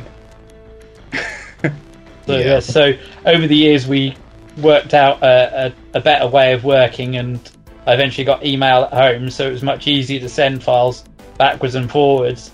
So we'd start planning out an issue. There'd be the the news, the editorial, there'd be reviews, and so on. And I I would literally write down on sheets of paper the the, the, the text file names that we were putting in each issue, and uh, go through quite a long process, three or four steps to convert a text from the PC, uh, transfer it over with uh, a program called Big Blue Reader that uh, reads IBM PC format disks on the Commodore 64, and transfer the files over, then convert them into the the text format we used, which was Voodoo Nota. So then Still in, is in- Motor Motor. in Voodoo Nota, I'd add I'd, I'd add the graphic boxes and things like this that we had in the font to, to try and improve the look, and then it would be a case of crunching crunching those files to, to take up less space on the disk and uh, labeling them with the file names. So we had two letter file names for each file. So the the first file on the disk, AA, was automatically loaded in, and that would be the editorial, the first thing you see in the disk mag and then AB would be the second one in that menu. Then B, for example, would be the news. So BA was the first file of the news, and that's how the menu structure worked. And uh, the outfit itself is quite quite clever. I always thought it's sort of graphic graphic user interface, uh, inspired by the look of Windows 95 with a start icon, a little speak speaker icon for the music. And so we, we always had uh, five music files, so people had a choice of music. And later on, we then added a, a, a turn music off option, which was actually a, a dummy file called ZF. so when that loads in, it literally just does an, an RTS from the routine, so that it tries to call the music, but there's no player there. It just does an RTS and jumps back to the code. yeah, the funniest thing is, when we started this, I just used 98, not 95. I used 98. I cop- I made a screenshot, pasted it into Paint, and um, made some doodles around it, and sent it to Mac, which is a graphic guy from Out of Orders. And I, I sent him this uh, this um, papers, you know, and I told him, okay, we, we, I want this, but for the Commodore 64 as a user interface, so GEOS users in America have something they can use and click on too.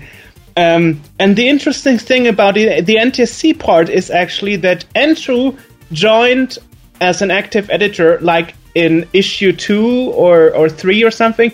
He joined later because he told me he first wants to see if if Scene World is something that is lasting or if it's going to die anytime soon. Maybe AJ, you should um, tell us yeah. a bit about your point of view. Yeah, well, Yurik had approached me early on uh, in taking part, and at the time I was doing, uh, I had written for I think every disc mag that exists. You know, I had written for Driven and Vandalism and Domination, and I'd been on the staff of the Crest and all these others. And uh, when he, you know, messaged me about this, I, I- mentioned it to some other people, and they, you know, I said, "Who is this dude?" Because he just, you know, I don't know who he is. And uh, they said he's, you know, um, they gave me kind of a rundown. And I had also just gotten out of a demo group in which we had lots of really good people that were in the group. Um, but organization wise, the guy that was running the group had no idea what he was doing. And it just, I mean, we had people like Mermaid and, and, you know, A Life in Hell and all these people, and Fuzz was also in the group, all these people that were really excellent demo people. And the group was a disaster because the person running it was kind of this unknown, you know, dude that didn't really, it wasn't a coder, wasn't a graphics guy or anything like that. And so when Scene World started, I was a little bit, a little skeptical of it, and I said, you know, I said, yeah, I'll I'll do something, you know, I'll help you guys out, and I'll I'll be on it as, an editor. But then I didn't do anything because I wanted to see what it looked like first before I actually committed to doing it. Because again, you know, I'd written for all these different magazines, so I felt at the time that I had, you know, some kind of reputation to uphold, which, you know, looking back now is total nonsense. But at the, at the time, when you're an active scener, you know, reputation is very important. But yeah, so it, it looked good after that first issue, and then I came on and, and you know wrote my my bits. Yeah. Okay. And we are, we are still doing it 18 years after.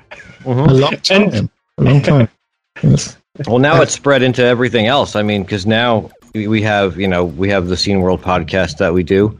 Um, we have you know uh, a YouTube channel with review videos and interviews and, and all this all this stuff. And I, and I feel like now, at least from my perspective, that the actual disc mag is is a a minimal part of what I'm doing with the magazine because there's so much more time that we spend, you know, recording and, and editing, you know, audio and video and doing all this other stuff. And every so often it's like, oh, we need an article for the magazine and yeah, okay, here here you go. But I don't I don't want to be bothered with that.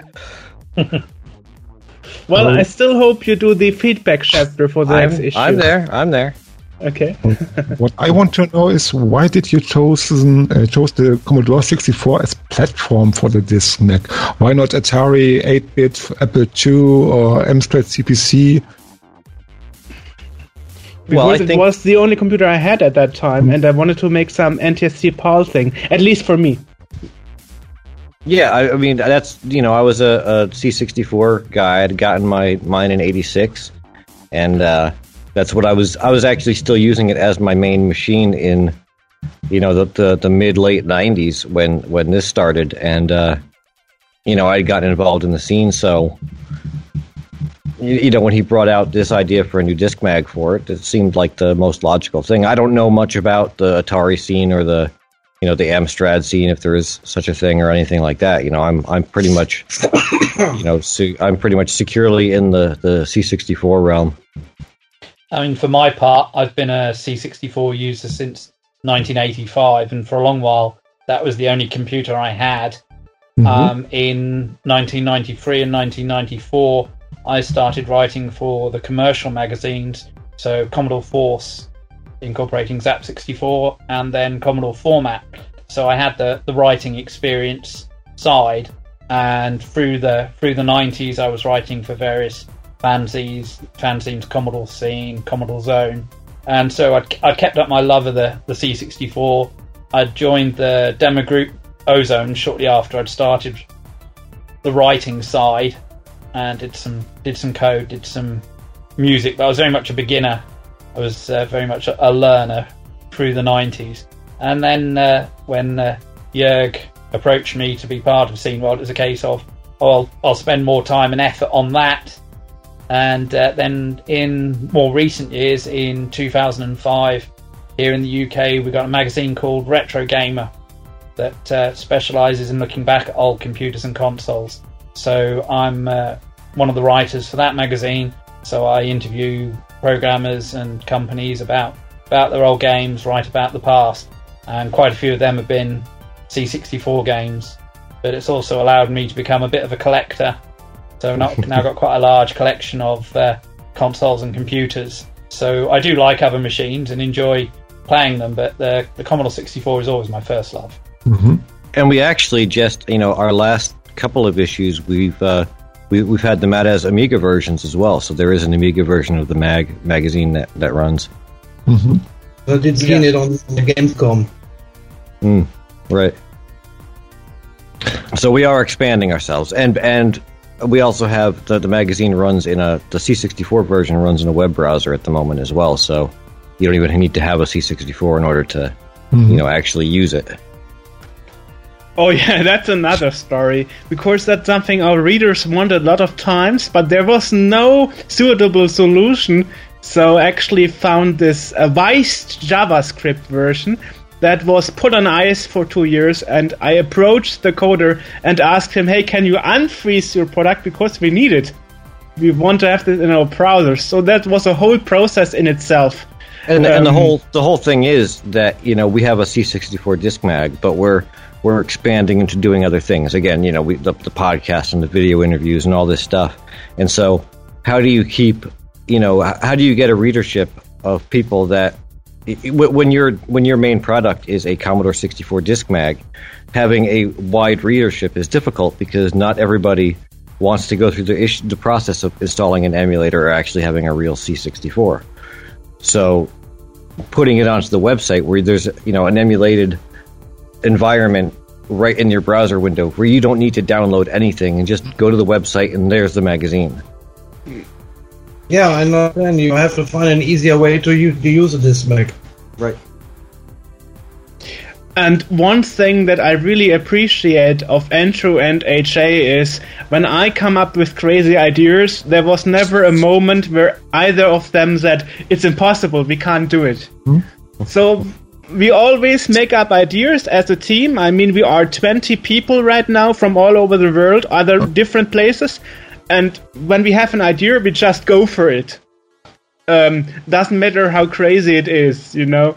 Uh, Chances are somebody on in, in the amongst the team has some kind of expertise in doing something that we want to do. So Yeah, so uh, for example, our our member in in China, Gary, he's actually a JavaScript coder and an English teacher.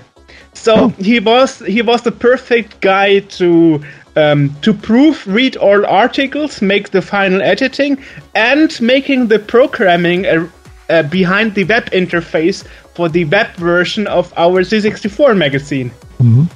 So um, that was a good coincidence, actually.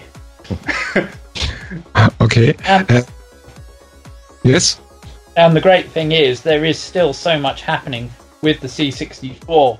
We've got events like Gamescom, where you've got a retro presence. We've got the software labels like Psytronik, Double Sided Games, who are developing new C64 games. We've even got um, people like Marcus Healy and Carl Henrik Skårstedt, who are full time developers with big name companies who are spending their spare time developing new C64 games based on their interests, based on things they like. So Marcus Healy is working on Little Big Planet for the C64, complete with editing, maps, and this sort of thing. And uh, Carl is doing a new strategy game called Space Moguls, which I've been helping to playtest. Uh, that's based on the classic game Mule. Uh, so you take over a planet and mine the resources and try and earn the most money. And all this is happening, and Scene World is there to help document it. And also, I think, in the same way as Retro Gamer, is to, to save some of the stories, preserve the history that's going on. Yes. Exactly. Yeah. And, and a very uh, um, good game for the 64. I know as uh, appear last year in December. Here was Sam Journey. Yeah. Yes. Also yeah, Yeah. amazing game for the Yeah. 60. And I was lucky that we got Chester Kollschen to talk to us about it in the podcast. Um, yeah. So um, actually, Yeah, that's something I'm also proud of. That we interview a lot of people that never been have been interviewed before, or not in English. You know. um, so that's something I'm always proud of. Just to um, coin on this comment Andrew made about preserving history. Um, Yeah. How does um, how does you work on uh, is, uh, issue on of Scene World? How long? Um, Does it take when when you finish in one issue? finished. Oh, about about three months. yeah a, a between three months and six months yeah Okay. that's about right yeah um, because as i said we have so much other stuff to do and um, so many people involved so it it takes between three and six months exactly yeah We're, When try- we're trying to put out two issues a year at the moment.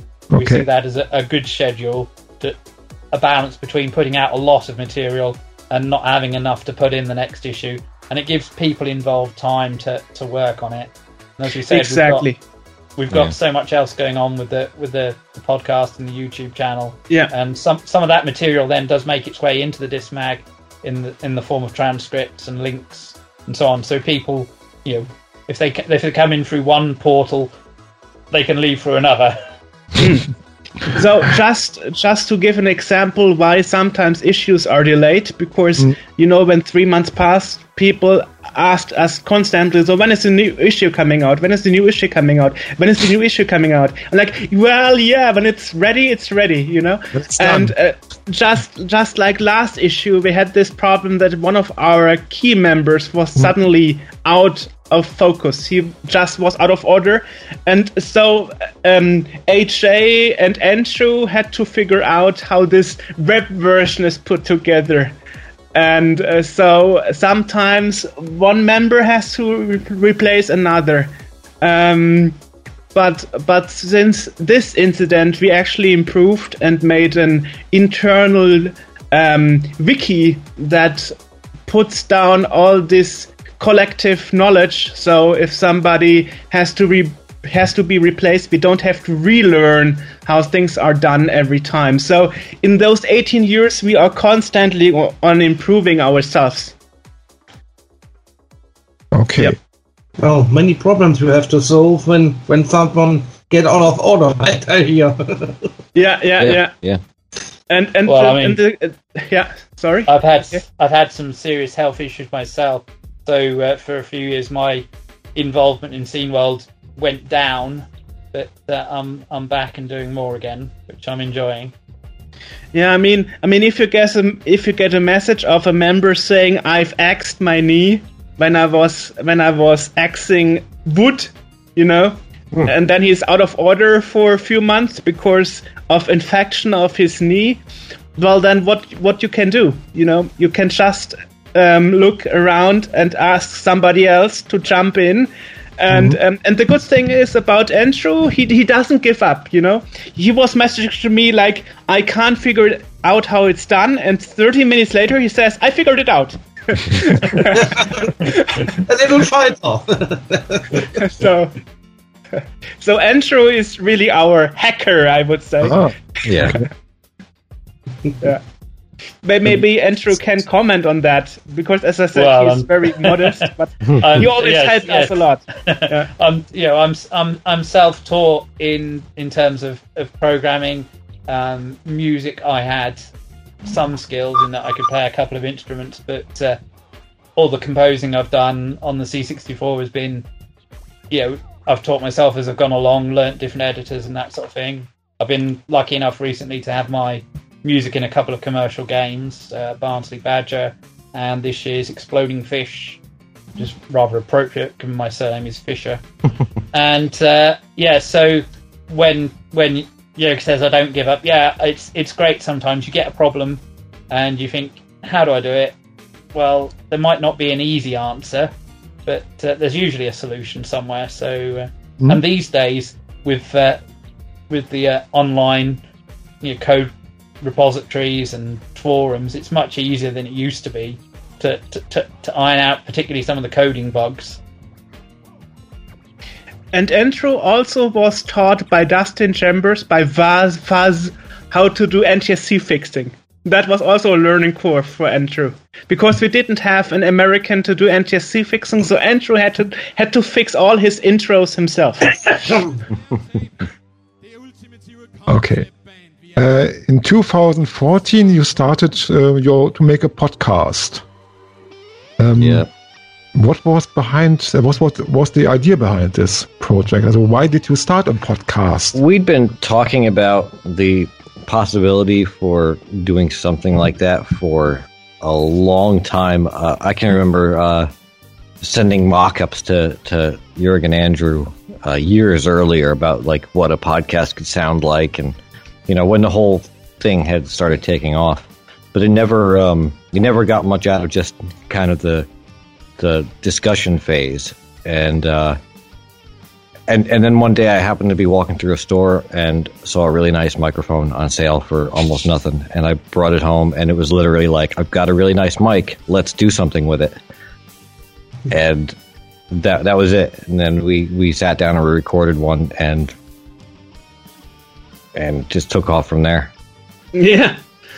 And um, it has been uh, taking off ever since. We are constantly growing with listeners.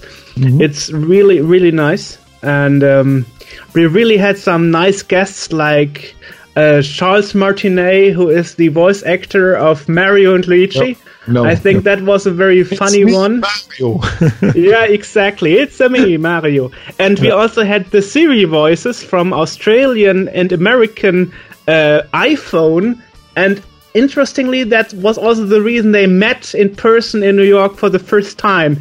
Because Oh. I emailed them, and one hour later, both of them emailed me, Of course, I want to be in this interview. So we talked to Siri. Yeah. So, yeah, that was quite fun. Yeah, we've had quite a few that, that kind of surprised me in that they, you know, would actually want to talk to a couple of schlubs like us, but Yeah, yeah. And I remember Saul Cross, and that was a guest Andrew suggested.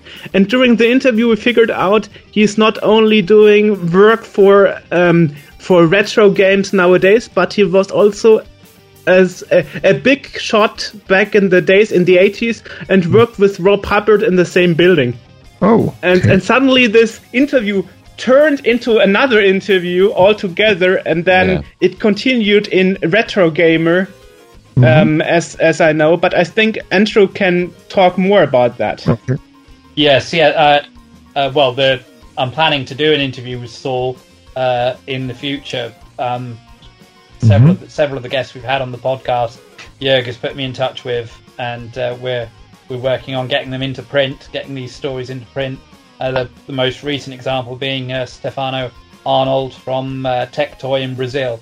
I really enjoyed being part of that podcast because we found out some fascinating stories about the company in Brazil about the, the differences in manufacturing and the television standards, and some great quotes from the man himself about uh, his own life, how he's gone from you know working in TV manufacture to being part of the Brazilian Olympic Committee, and you know so it's it's great to to talk to people who've got these interesting stories and to get them out there so people can hear them. Yo. Um, and I, I love the, the podcast just because it lets me talk to people that you know I never thought that I'd be talking to. You know, we we had you know uh, Rob Hubbard on there, and, and you know again Charles Martinet and Ron Gilbert and Jeroen Tel all these these you know huge names that I've known since I was a kid on a lot of these games are now like sitting down and like BSing with us.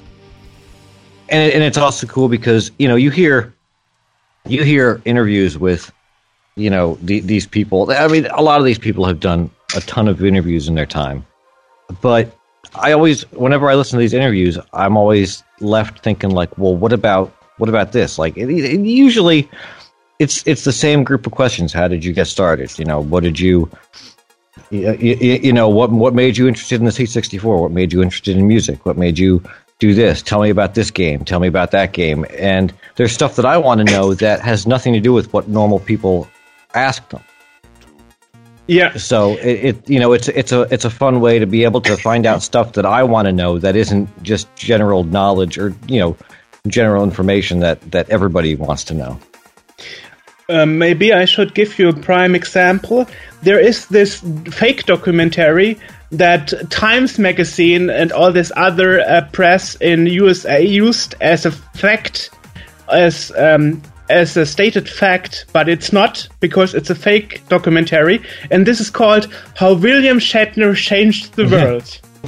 and and one of those one of those actors is is um, um, is Marty Cooper, who invented the mobile phone, and he started in this documentary as as a as a guest, saying that he invented the mobile phone because of the communicator of the classic Star Wars series. Oh. So my first question was Star Trek. so so how how Yes, how did you get this how did you get this idea of making a mobile phone? Was it really Star Trek? And then he started no. and then this this correction of history was city um, was actually mentioned in Wikipedia and other places. so like okay, I corrected history here, you know? That was really fascinating me. Actually, Uh, William Shatner does have a very strong Commodore connection because he was the face of the Commodore VIC 20, the VC20, Yeah. in the US in its early advertising. And I uh, did a, a piece for Retro Gamer recently on on the VIC, and uh, Michael Tomczyk, who was head of the VIC 20 project at Commodore, said, "Yes, I met William Shatner. He was a really nice guy."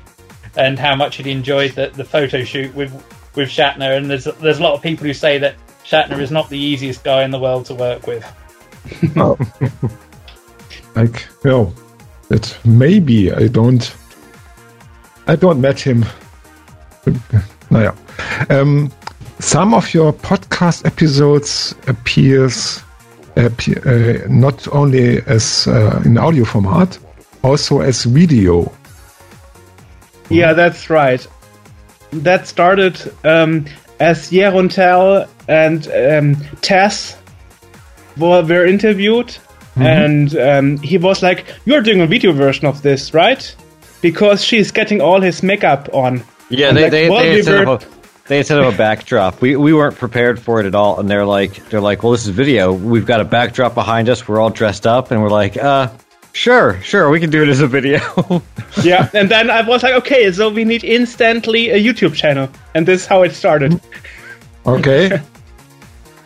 Because our, Okay. our stuff had been hosted, uh, our uh, videos had been hosted on somebody else's channel for a while, hadn't they? Yeah, because back in the day, um, the maximum amount of minutes for video for new owners of um, an YouTube account was 10 minutes.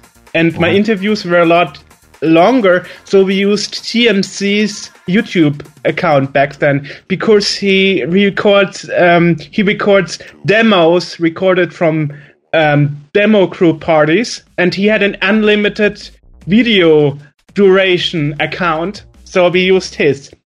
But as I said, thanks to the Tess and Tel interview, we got our own YouTube channel. And this is how we started because AJ had this idea of why not making software and hardware reviews with it as well. Yeah, Why not? We are Yeah. living in modern times. exactly. So this is how this started. Okay. And uh, how does you decide uh, if a podcast appears in a video format? It's usually if it has something, um, if if there's something that is um, viewable, like like just recently, it, it isn't out yet at this point, but uh, we we just talked to Thomas Cherryhomes, who is doing the um, the Plato 64, and, and I mean it, it's it's a PLATOTerm for every every platform you can imagine almost, and he walked us through, he demonstrated the whole system for us. So, li- you know, listening to him do that without actually seeing it would just be, you know, an hour and a half of just boringness as he's like, see, and this does this now. And, you know, obviously you can't see that in, in, in Yeah. audio.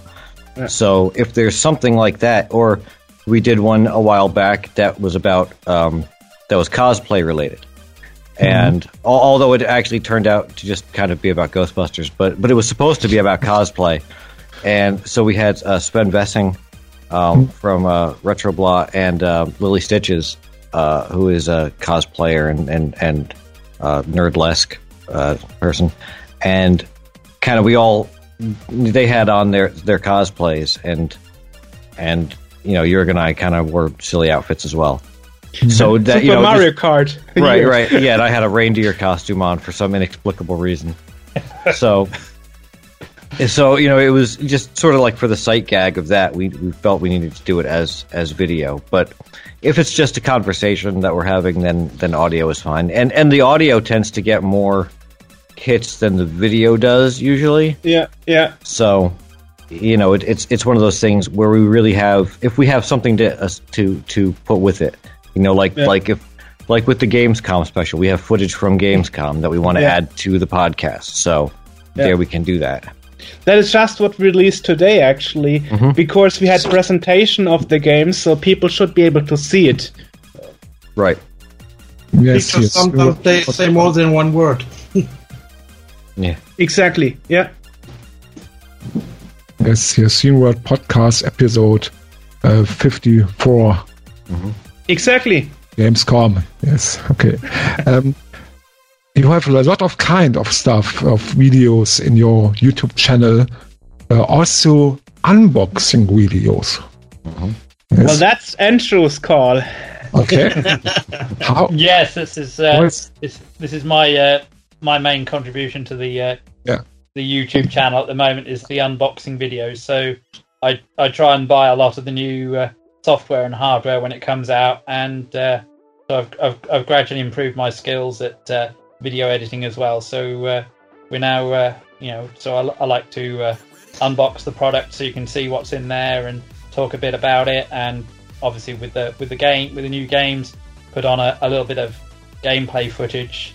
Uh, one recent example being the single button controller the Sabuga controller. I got the deluxe deluxe box edition which came with a controller and a special tape of uh, five games so uh, I did an unboxing video and because of time constraints I couldn't finish the uh, the gameplay footage that week. So we released the, the video of the unboxing first, and we got people on the YouTube channel saying, "Oh, why why didn't you show the games?" And well, that was that was coming. That was then recorded the next week, so you can see see the games, and then also added a little section at the end with some other games that could be played with the uh, with the with the single button controller. So yeah, so at the moment it's all uh, handheld shot on my iPhone mostly, um, but uh, hoping to uh, upgrade the equipment and uh, make that even more professional in the near future. So uh, Yeah. It's all it's all a learning experience as we go along because a lot of this kind of feeds into uh, itself. You know, we we we did the we did a podcast and then with uh, with Commodore, which you know the the reformed the, the the Italian Commodore that is making phones, and so they said, you know, we'll we'll send you we'll send you a phone, and so they sent us a phone, Oh. and Jurg did an unboxing, and then he sent it to me, and I did a review, and you know it, kind of it, it all leads into you know it's like well now we've got this extra stuff you know the same thing with we'll we'll do we'll interview someone that that's making a game and then we'll get a copy of the game to to hmm. review. So it's you know it, it's it kind of you know like, like as I said it feeds into feeds into itself. And we all have kind of different methods of doing our our videos. Like mine sort of they start out as a review and then they quickly devolve into just nonsense. Whereas you know some other people they they do it a little bit more seriously and and so we're still working out how we differentiate that stuff Yeah. I Yeah. actually have a script sometimes. well, did you all have uh, uh, actually uh, old hardware and use it today, or did you prefer emulation when you were at home? I'm using real hardware. I'm actually when we doing Extra Life, our uh, 24 hours charity thing. I will use a real CRT TV and an Epsilon cable that is going to a grabber that is connected to to my real hardware So C, uh, so NES, Super NES, um, C64, it's all real hardware. I'm not using emulation when I when we stream on Twitch. And um, as as Andrew mentioned, a Tectoy. So we act. I actually got a Tectoy Mega Drive, and um, in the last Twitch show, AJ and I looked at all the different Mega Drives that was released recently, and we compared them against the original Mega Drive. So I'm using real hardware, and and um, AJ actually got a grabber himself. So yeah. Yeah, I've also So- got real hardware. I've got my, my OG 1986 C64. I actually just got a 1581 last week, finally, so I'm jazzed about that. Yeah. But I, I have that's hooked up. I've also got an Amiga 500 um, that is not hooked up at the moment, but will be for Extra Life. Um, Yeah. Yeah, and I I like to I like to try out the games on the real hardware as well. I use the uh, one five four one Ultimate, uh, which is a brilliant way of uh, loading from from an SD card. Um, I must admit, for the videos, I've been mostly grabbing from emulator because that's just easier. I can just grab straight from the emulator window. Uh, hoping to upgrade to some uh, to uh, to some more grabber hardware so I can play on the original in the future. Yeah. Uh, well, uh, grabbing from real hardware is not not really easy when when it old when it's old hardware like the C64. Yeah, yeah. Or, or when you have hardware from Brazil and they are PAL M and you usually have only black and white. And during the recording, AJ was like, Does your grabber actually support the Brazilian standard? Because I see color on my side. I was like, okay, I didn't know that this was supported actually. so, so like, because because I was warning people in the Twitch live stream saying, okay, now you're getting black and white because this is Brazilian, and then AJ was like, no, actually this is color, you know. So on my side, on my TV, it was black and white, and in the stream it was color. That was funny. so Well, uh, that's, that's something I find really interesting. The new C64 Mini, which has just been released in the States and Canada, um, that has an HDMI connection as standard. And I think it's a, a really good output from that. And so people who have got grabbers and so on like that that support HDMI, it's a per- perfect way of using that to get C64 footage. I think it's a, it's, it's a great step forward. I mean, yes, there are there are some issues with the hardware in the way the menus work, and uh, uh, the recent firmware has fixed some of the problems with loading your own files on it. But you know, I think in terms of enhancing the C64 experience, it's done quite a bit. yeah, I mean, meanwhile it is hacked. You can use your own files on the C64 Mini. I Yes, the Yeah. new, new firm, yeah, the new firmware they've released recently allows you to load from a, a USB stick. Originally, it was uh, restricted to just a single file, but uh, now you can have up to I think it's 128 files in a folder. Yes. So you Exactly. can you can you can load more. So it does it does more. It also supports um, the CRT cartridge images now as well. So it's opened up a, a whole lot more software. There are ongoing issues with uh, compatibility, and what is nice is that uh, the hardware, uh, sorry, the new firmware in the C64 Mini, if you're running in NTSC, it will default to NTSC. If you're running the PAL version, it will default to PAL. And so uh, you, you know the, the picture you're going to get is going to be the right one for your region. So. Okay. Uh, so uh, you tell us uh, that you all uh, all um, stream on Twitch. How often do you do this? We've been trying to do Twitch more recent, more more more um, regularly, but it's not. It, it's kind of one of those things where, um, it's it's difficult to really schedule because, unlike the podcast or any other video that we do, um, we can do that when we have the time and then put it out when it's when it's ready. Whereas with Twitch, it really um, relies on people knowing that you're going to be there and being able to advertise it about like way in advance so that everybody is aware that we're going to be online streaming. So we've done a few. Um, we've we've had a few good ones. You know, we did we we did a, a stream with Vanessa Ortega, who is a professional um, e gamer. Um, But but yeah, we, we'd like to do more than we actually are. And the problem is, um, what what we had to learn is streaming Saturday evening is a bad idea because nobody will watch you. But Yeah. Sunday evening works perfect. Um, for example, we did um, we did one where we played um, where we played with Senat Palic in the alpha feature version of Vice that allowed um, that allowed multiplayer online. So, and since this was an alpha feature of Vice, it didn't work over the internet due to firewalls and also. So I made a VPN tunnel, and Andrew had to call in the VPN tunnel. So he would play on my network from the USA. and it worked. It Yeah, crashed a couple of times, but it worked. And when we announced this show to happen, people were like, Are you crazy? This thing is crashing all the time, and you are making a live stream out of it. But but we made it, and we made um, Wheel of Fortune. And uh, um, as we figured out, a few mhm. weeks later, all major retro channels on Twitch also played Wheel of Fortune. So we had some influence there. This was surprising me. Incredible. Also, wow. Though that though that ended up mostly just being, you know, Yurik had to to. There was no real multiplayer. It was just us telling him what to what to push, and then him cheating brutally by pushing the wrong button. but but it worked with two people so um so i played pit stop 2 against and um, against aj and despite he had a delay because he was calling in from um, usa he won the racing yeah. Yeah, he's the better player. probably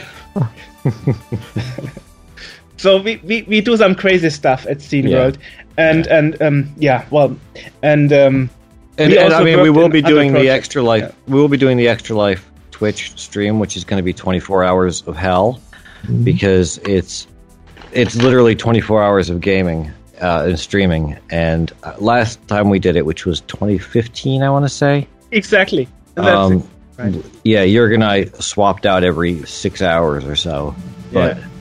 But uh, I don't know how we're going to do it yet. We haven't figured out how it's going to happen. We're trying to get other people to sort of take part in it as well because Well, I, it's I hope I can hope I can work my schedule and get, and get involved for a few hours at least. absolutely that would be awesome because Yeah. it's brutal. I was I was calling my mom at one point trying to find something to do because you know after at hour eighteen it's you've gone through everything you can think of and there's just nothing else to to say you know so it's like here's mom talk and, then he was he was showing me this game. Um, what was it again? And some some old text adventure, oh, oh no no the the Oregon Trail Oregon Trail. And while he was Which- showing it to me, I was falling asleep because I uh-huh. was so tired. yeah uh, yeah Right.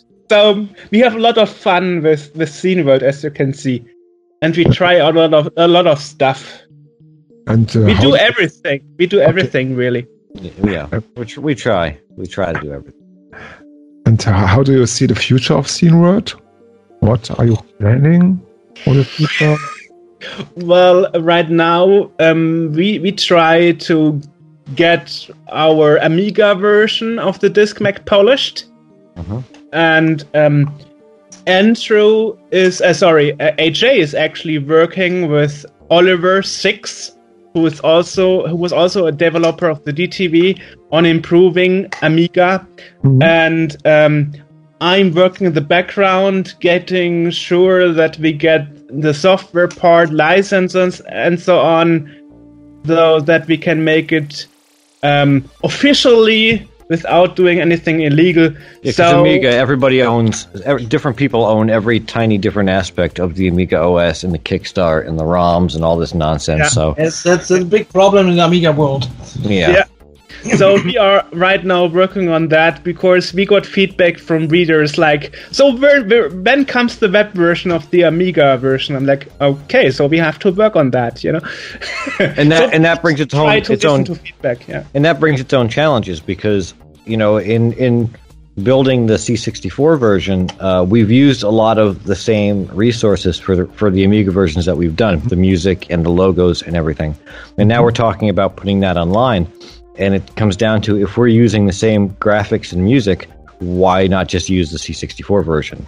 You know, so now it comes down to we need to figure out how to get some, you know, exclusive Amiga artwork and Amiga music that will set it apart from the C64 magazine. So it's Yeah, not just the- just a copy of the same thing. For the next issues, that's our plan. Yeah. And then also, you know, we're going to need to start looking at um, Amiga content as well because, Mhm. you know, reading a C64 disc mag on an Amiga is there, there's a certain novelty to it, but there, you know, it, for a lot of Amiga users, it's not that interesting because it's not their scene. Yeah. So this I have is no- how. I have no problems with, with C64 Amiga. I use both systems. Yeah. nice. Um, so this for this we have our our member Martin Amann. He is our um, Amiga content cont- uh, contributor, and he is working on the Amiga content. Um, right. And we've also got, I mean, we have other things in the pipeline. I don't want to say too much about what we're what we're doing. You know, more videos and more more interviews and different sorts of um, ideas for um, series or content or or you know wh- whatever you want to call it that we can Yeah. put out. But we prefer to tell them once we actually got it, because Yeah. you never know if somebody jumps off in the last second. Yeah, Right. yeah. Well, also, I don't want anybody else doing it before I can do it. Yeah, you know there were- there were some scandals about uh, content copying on YouTube recently. Um, yeah, well, Right. personally, we do a lot of stuff that nobody else did before, and I'm really happy about that. And as I said at the beginning of this interview, I'm really happy to have AJ and Andrew as a partner of crime. They are really two major uh, members, and without them, we wouldn't have done anything so far, I think. So, thank you, Andrew and AJ. Yeah. Uh, yeah, I give I give a lot of that to Andrew because he is is I mean you know far and away one of the main the main dudes as far as getting the the disc mag outfit running. You know, like I, I'm a, I'm a schlub that makes some text and maybe some graphics occasionally and plays around with videos and audio. But as far as getting the magazine done and working, I have I've looked at the code and it's it's spaghetti. I don't I don't know what I'm looking at. Oh, it's, it's definitely spaghetti. it's, No, it's it's- three layers of spaghetti all mixed together. Yeah, yeah. But I'd, I'd have to say, really, it's uh, a- a lot of it is down to Jörg keeping us organised, keeping us Oh, interested, thank you. and uh, Harassing yeah, us so- incessantly. yeah, the master of don't, organization. don't yeah. take don't, don't take that as a bad thing, but because you know because he because he contacts us and keeps us on track, we get we get a lot of content put out. So uh, that's what people want to see these days is plenty of content. Yeah. Yeah. Yeah, right. Well, that's that's all I can say about it. I'm just trying to keep the ship uh, not steering towards an iceberg like the Titanic.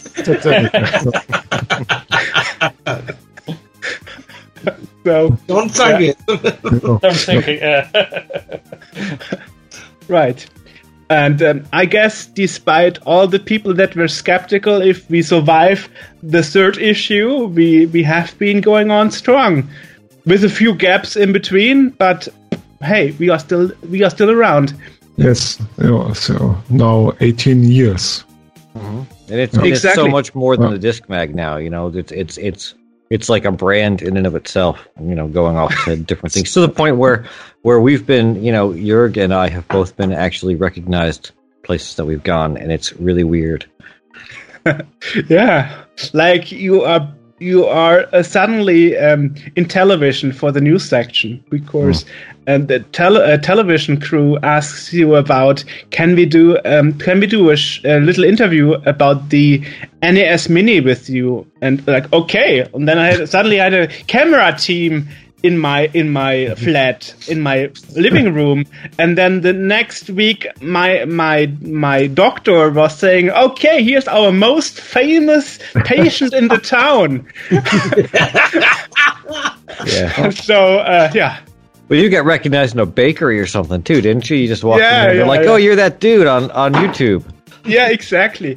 Or uh, in 2015 we were actually uh, asked to to take part in the program um, surrounding an exhibition for preserving g- video games from the European Union in the Frankfurt Film Museum in an exhibition called Film and Games, where where this is exhibited um, like games turning into films and the other way around, and then we interviewed VIPs from the industry, like the Tron guy and uh, 3D Realms. So and, and suddenly I was involved in a, in an exhibition from the European Union in in in, in Germany. This was totally mind blowing to me, you know, and and um, and suddenly you were talking to people like Scott Miller who invented the shareware system, the shareware concept. You know, one of those major dudes in the game industry. I'm like, I'm totally blown away in this moment. You know. Yes, and, and uh, I've I have read on uh, uh, your on Wikipedia that you also have been uh, interviewed about the topic of retro gaming as part of uh, a news uh, item in the Z- uh, ZDF um, German television news program Heute. Yeah. Yeah. So you are a famous person. yeah, yeah, and and, and a month later it was rebroadcra- rebroadcasted with different recordings. The same interview in the in the breakfast television of Yeah, ARD yeah, and ZDF, and so everybody at work was like, "I saw, I saw you." I saw you in the television in the morning during breakfast, and I almost, I, I almost threw up. No, they didn't, but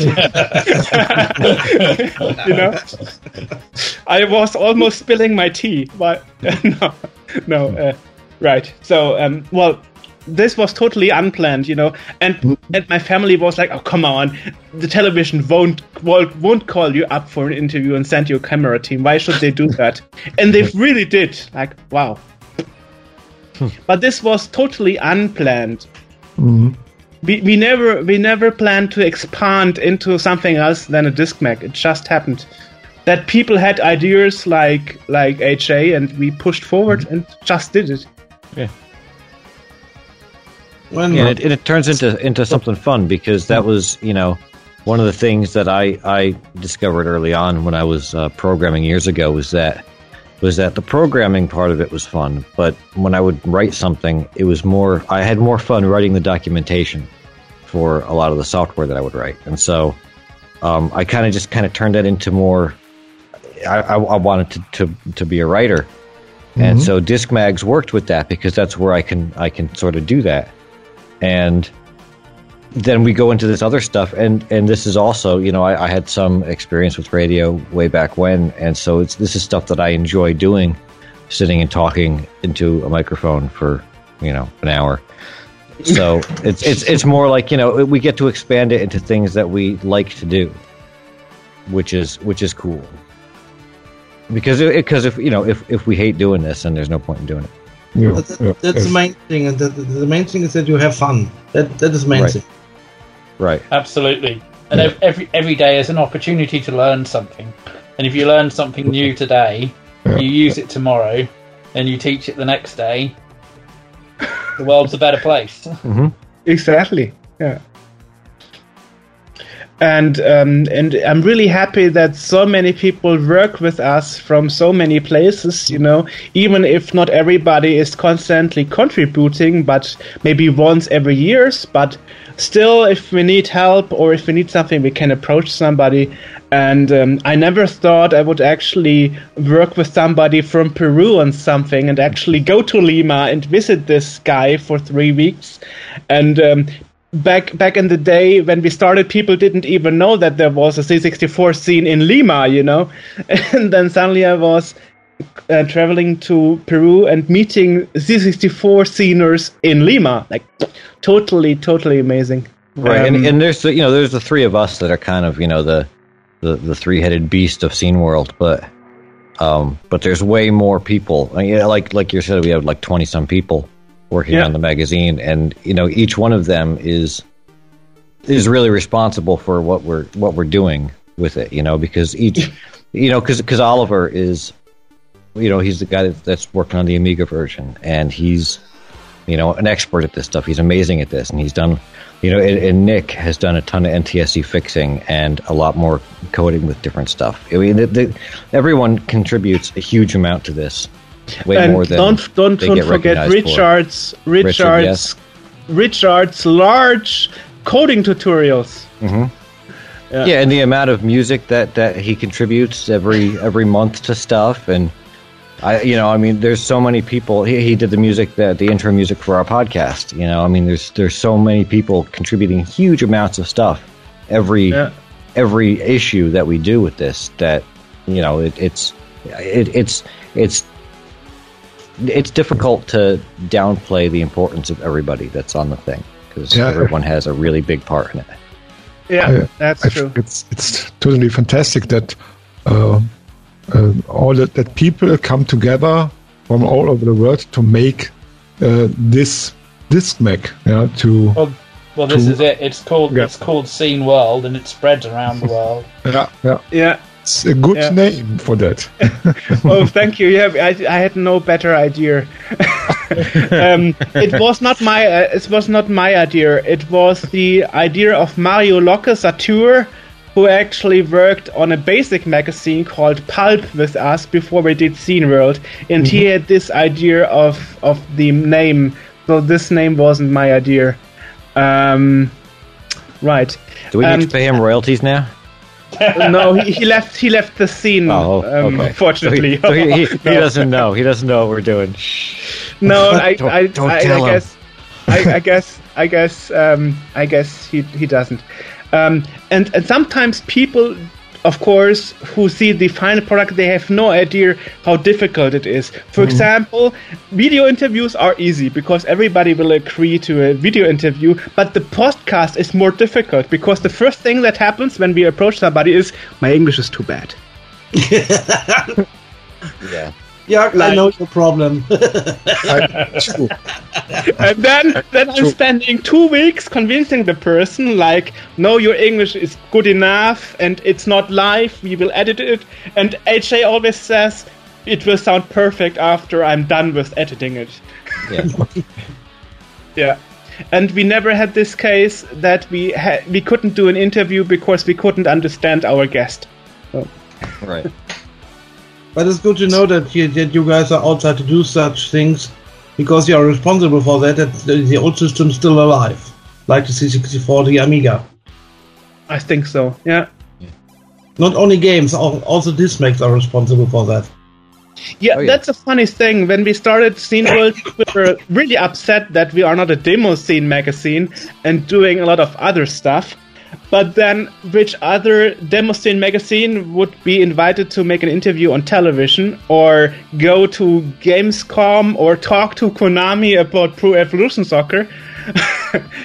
I guess nobody. So we do it. We, we try to cover it all, you know? Right. Like like Uh, I said, we've moved beyond being a disc mag into being like a, a media brand almost to Yeah. the point where we can do this kind of thing that you know, Driven would probably never have been able to do because it was just a, a disc mag.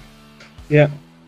But if Driven didn't die, I wouldn't have started Scene World because that is the main reason to give the NTSC scene a new disc mag.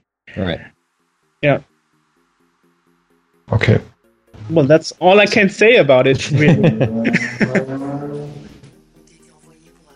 By the way, um, what I'm interesting is, did you all guys, did you guys all uh, playing uh, modern games on PS4 or Xbox One? Hmm, Good question. Well, my my most modern console I have is a PS2. I'm only a PC game player. So, um, for example, we had an interview about um, Aquanox Deep Descent, and um, we were actually the first ones who did an interview with uh, Norbert Varga from Digital Arrow in um, in Serbia about this game because at that time, uh, three years ago, there was there was um, there was kind of um, a media blockage. They wouldn't talk to the media, but they talked to us. So I, I could use my PC gaming knowledge and make the interview and ask the right questions. I hope. So yes, we are also covering um, PC retro this this way, and uh, this means old brands getting a successor or a reboot. You know, I've never been much of a gamer at all, really. Um, I do have. I, I- I've I've got a couple of modern games that I play on the on the PC, or I, actually I have a Mac, but you know, modern games on on that. But I, you know, even even on the 64 and you know other retro stuff, uh, gaming was never really that big of a thing for me. So, but yeah, I, I do. You know, I, I try to play a little bit every so often, and I do play some some newer games. I think probably more so than I play the older stuff now. Okay. The most recent console I've got is the Wii U. I do play some PC games, mostly through Steam. Um, I have been, as I mentioned earlier, I have done some game reviews for websites in the past. So I would I would get the game for free and then do a review for the website. Um, I think the one of my biggest obsessions was the the Rock Band franchise. I, I played a lot of Rock Band and Guitar Hero over the years, um, so I I still like to pick that up every now and then. Yeah, and Andrew also writes a book on the topic actually of video games. That really always um, that really always fascinated me. That Andrew knows so much about video games. Um, so so whenever I need somebody about a topic I have no idea, like the Brazilian Mega Drive market, I invite Andrew to be my co-host. And um, this interview of Tectoy was totally f- was totally funny and interesting for me because I was like, okay, the two guys could do the interview t- without me because I have no idea what they are talking about. And Stefano Arnhold and Andrew Fisher are both experts in the Sega history, and they are both they are plo- both um, you know playing the ball to each other like andrew would ask an expert question and arnhold would would answer and call the engineer to find the answer and all that funny funny funny funny thing so Yes, i'm really yeah. always surprised how big the knowledge of andrew fisher is i have to say Yeah, yeah, yeah. Referred to my book I published in 2008, so 10 years ago now. Uh, a book called the Commodore 64 Games Book, 1982 to 19XX, which is a follow-up to an earlier ZX Spectrum book by Andrew Rawlings. He acted as editor for my book. He, excuse me, said, you know, well, you know, you know a lot about the Commodore 64. Write the, you know, could you write this book? And so it's basically reviews of games and a and a brief bit of history about the machine. So it's arranged by year, and uh, tells you some of the significant games, some of the significant uh, events that are happening. And that was a lot of fun to write. I've been trying this year to try and organise a sort of a tenth anniversary, either a, a, a reprint or a reissue, and that's that's still in the works. But uh, And uh, just to point out the friendship, Andrew actually wrote a little greeting in the foreword of the book dedicated to me, and he wrote, "Thank you for pushing me and supporting me through all the years, and keep me going um, um, in this um, retro video game thing." So that was like, wow, that was heartwarming for me because I didn't expect that Andrew would fe- would feel this strong about about us being friends and working together in the in the retro scene. Well, But- that's, that's, that sounds like a good good time to mention the the, the story about Scene World. About uh, Jörg actually came over to the UK to visit me, and uh, we we uh, put together an issue live. I showed uh, Jörg how it was done and uh, created the the final master copy live while he was visiting. Yeah, I was getting up and then we were still in our pajamas, and he was surprising me like, "Look what I've done while you were sleeping! I've completed the new Scene World issue." Like, and we've been oh on my hiatus for like a year or something, then, hadn't we? Yeah, Yes, yeah, we, we, we had a yeah, gap. yeah. We had a gap of five years because I had a health issue, and and we were we were not very happy with with some how how some things turned out to be in the demo scene. So we all together took a break, and after five years, people were like, "So when is the next issue coming out?" And then we decided to re restart the team with the same members and just continued. Yeah. Um, maybe Andrew write a book about Scene World. Good idea. Yeah, yeah, yeah. So, It's Yeah. really, really incredible. I think it would have to be a, a multimedia extravaganza with uh, AJ on the audio and Jörg Yeah. on the video. we, we'd, we'd be a good sitcom. yeah.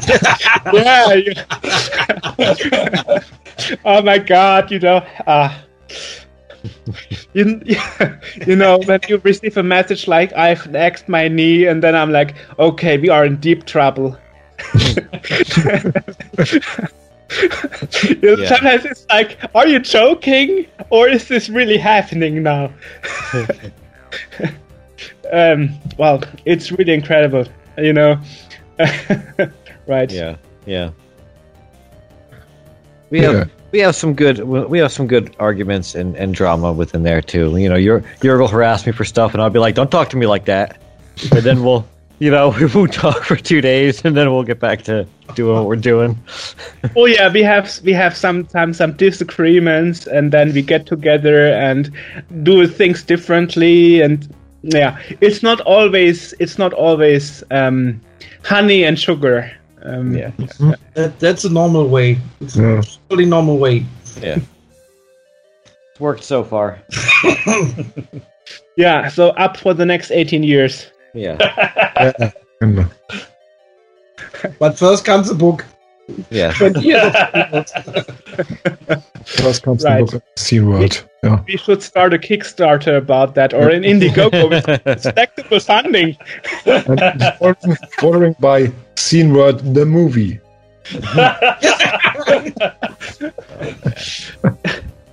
yeah. Yeah, I actually know some movie directors, so There you go. I know some people I could ask. Actually, yeah, good idea. Um, Commentary. Maybe about Scene World. About the amazing story of this this mech and yeah, it's great. Oh, Well, I have to say it's also working well because I personally see the people working with us on Scene World as my friends. Mhm. So we do a lot of chats, phone calls, Skype calls, WhatsApp discussions. So we're all a big group of friends from all over the world, and um, I've been visiting many people, and people were visiting me, and we are going to Gamescom together, and um, well, so it's it's all a big friendship thing, you know. It's not only a big friendship, Jörg. A whole, uh, I told Rob last year that retros are a big family. That mm-hmm. too, mm-hmm. that too, yeah, yeah. Yeah. Well, I And guess it's, it's so easy. It's so much easier to keep in contact and to keep everything organized now than it used to be. Because you know we have all these, like you're excited, WhatsApp and Skype and all this stuff that we didn't have, you know, ten mm-hmm. years ago Mhm. or, or eighteen years ago when we were starting this. Yeah. So we're not we're not relying on mailing discs to each other anymore. Yeah, Today it's much, much easier. That's right. yeah. yeah. to be in contact to each other. And you have to you have to take into account back then when we started, I was a teenager. and and uh, Andrew and AJ probably thought like, what does this youngster want to do with me? That's exactly what big I thought. That's why it took me a whole issue to, to even do anything. Uh, Like Who this little this snot nosed kid wants to boss me around in a group. I'm not doing this. Well, Yeah, we've, we've always got his enthusiasm to carry us along. Yeah. Right, right, right. Um, right. Yes. So um, if if you don't have any other questions, maybe we should jump over to the discussion or something. I don't know.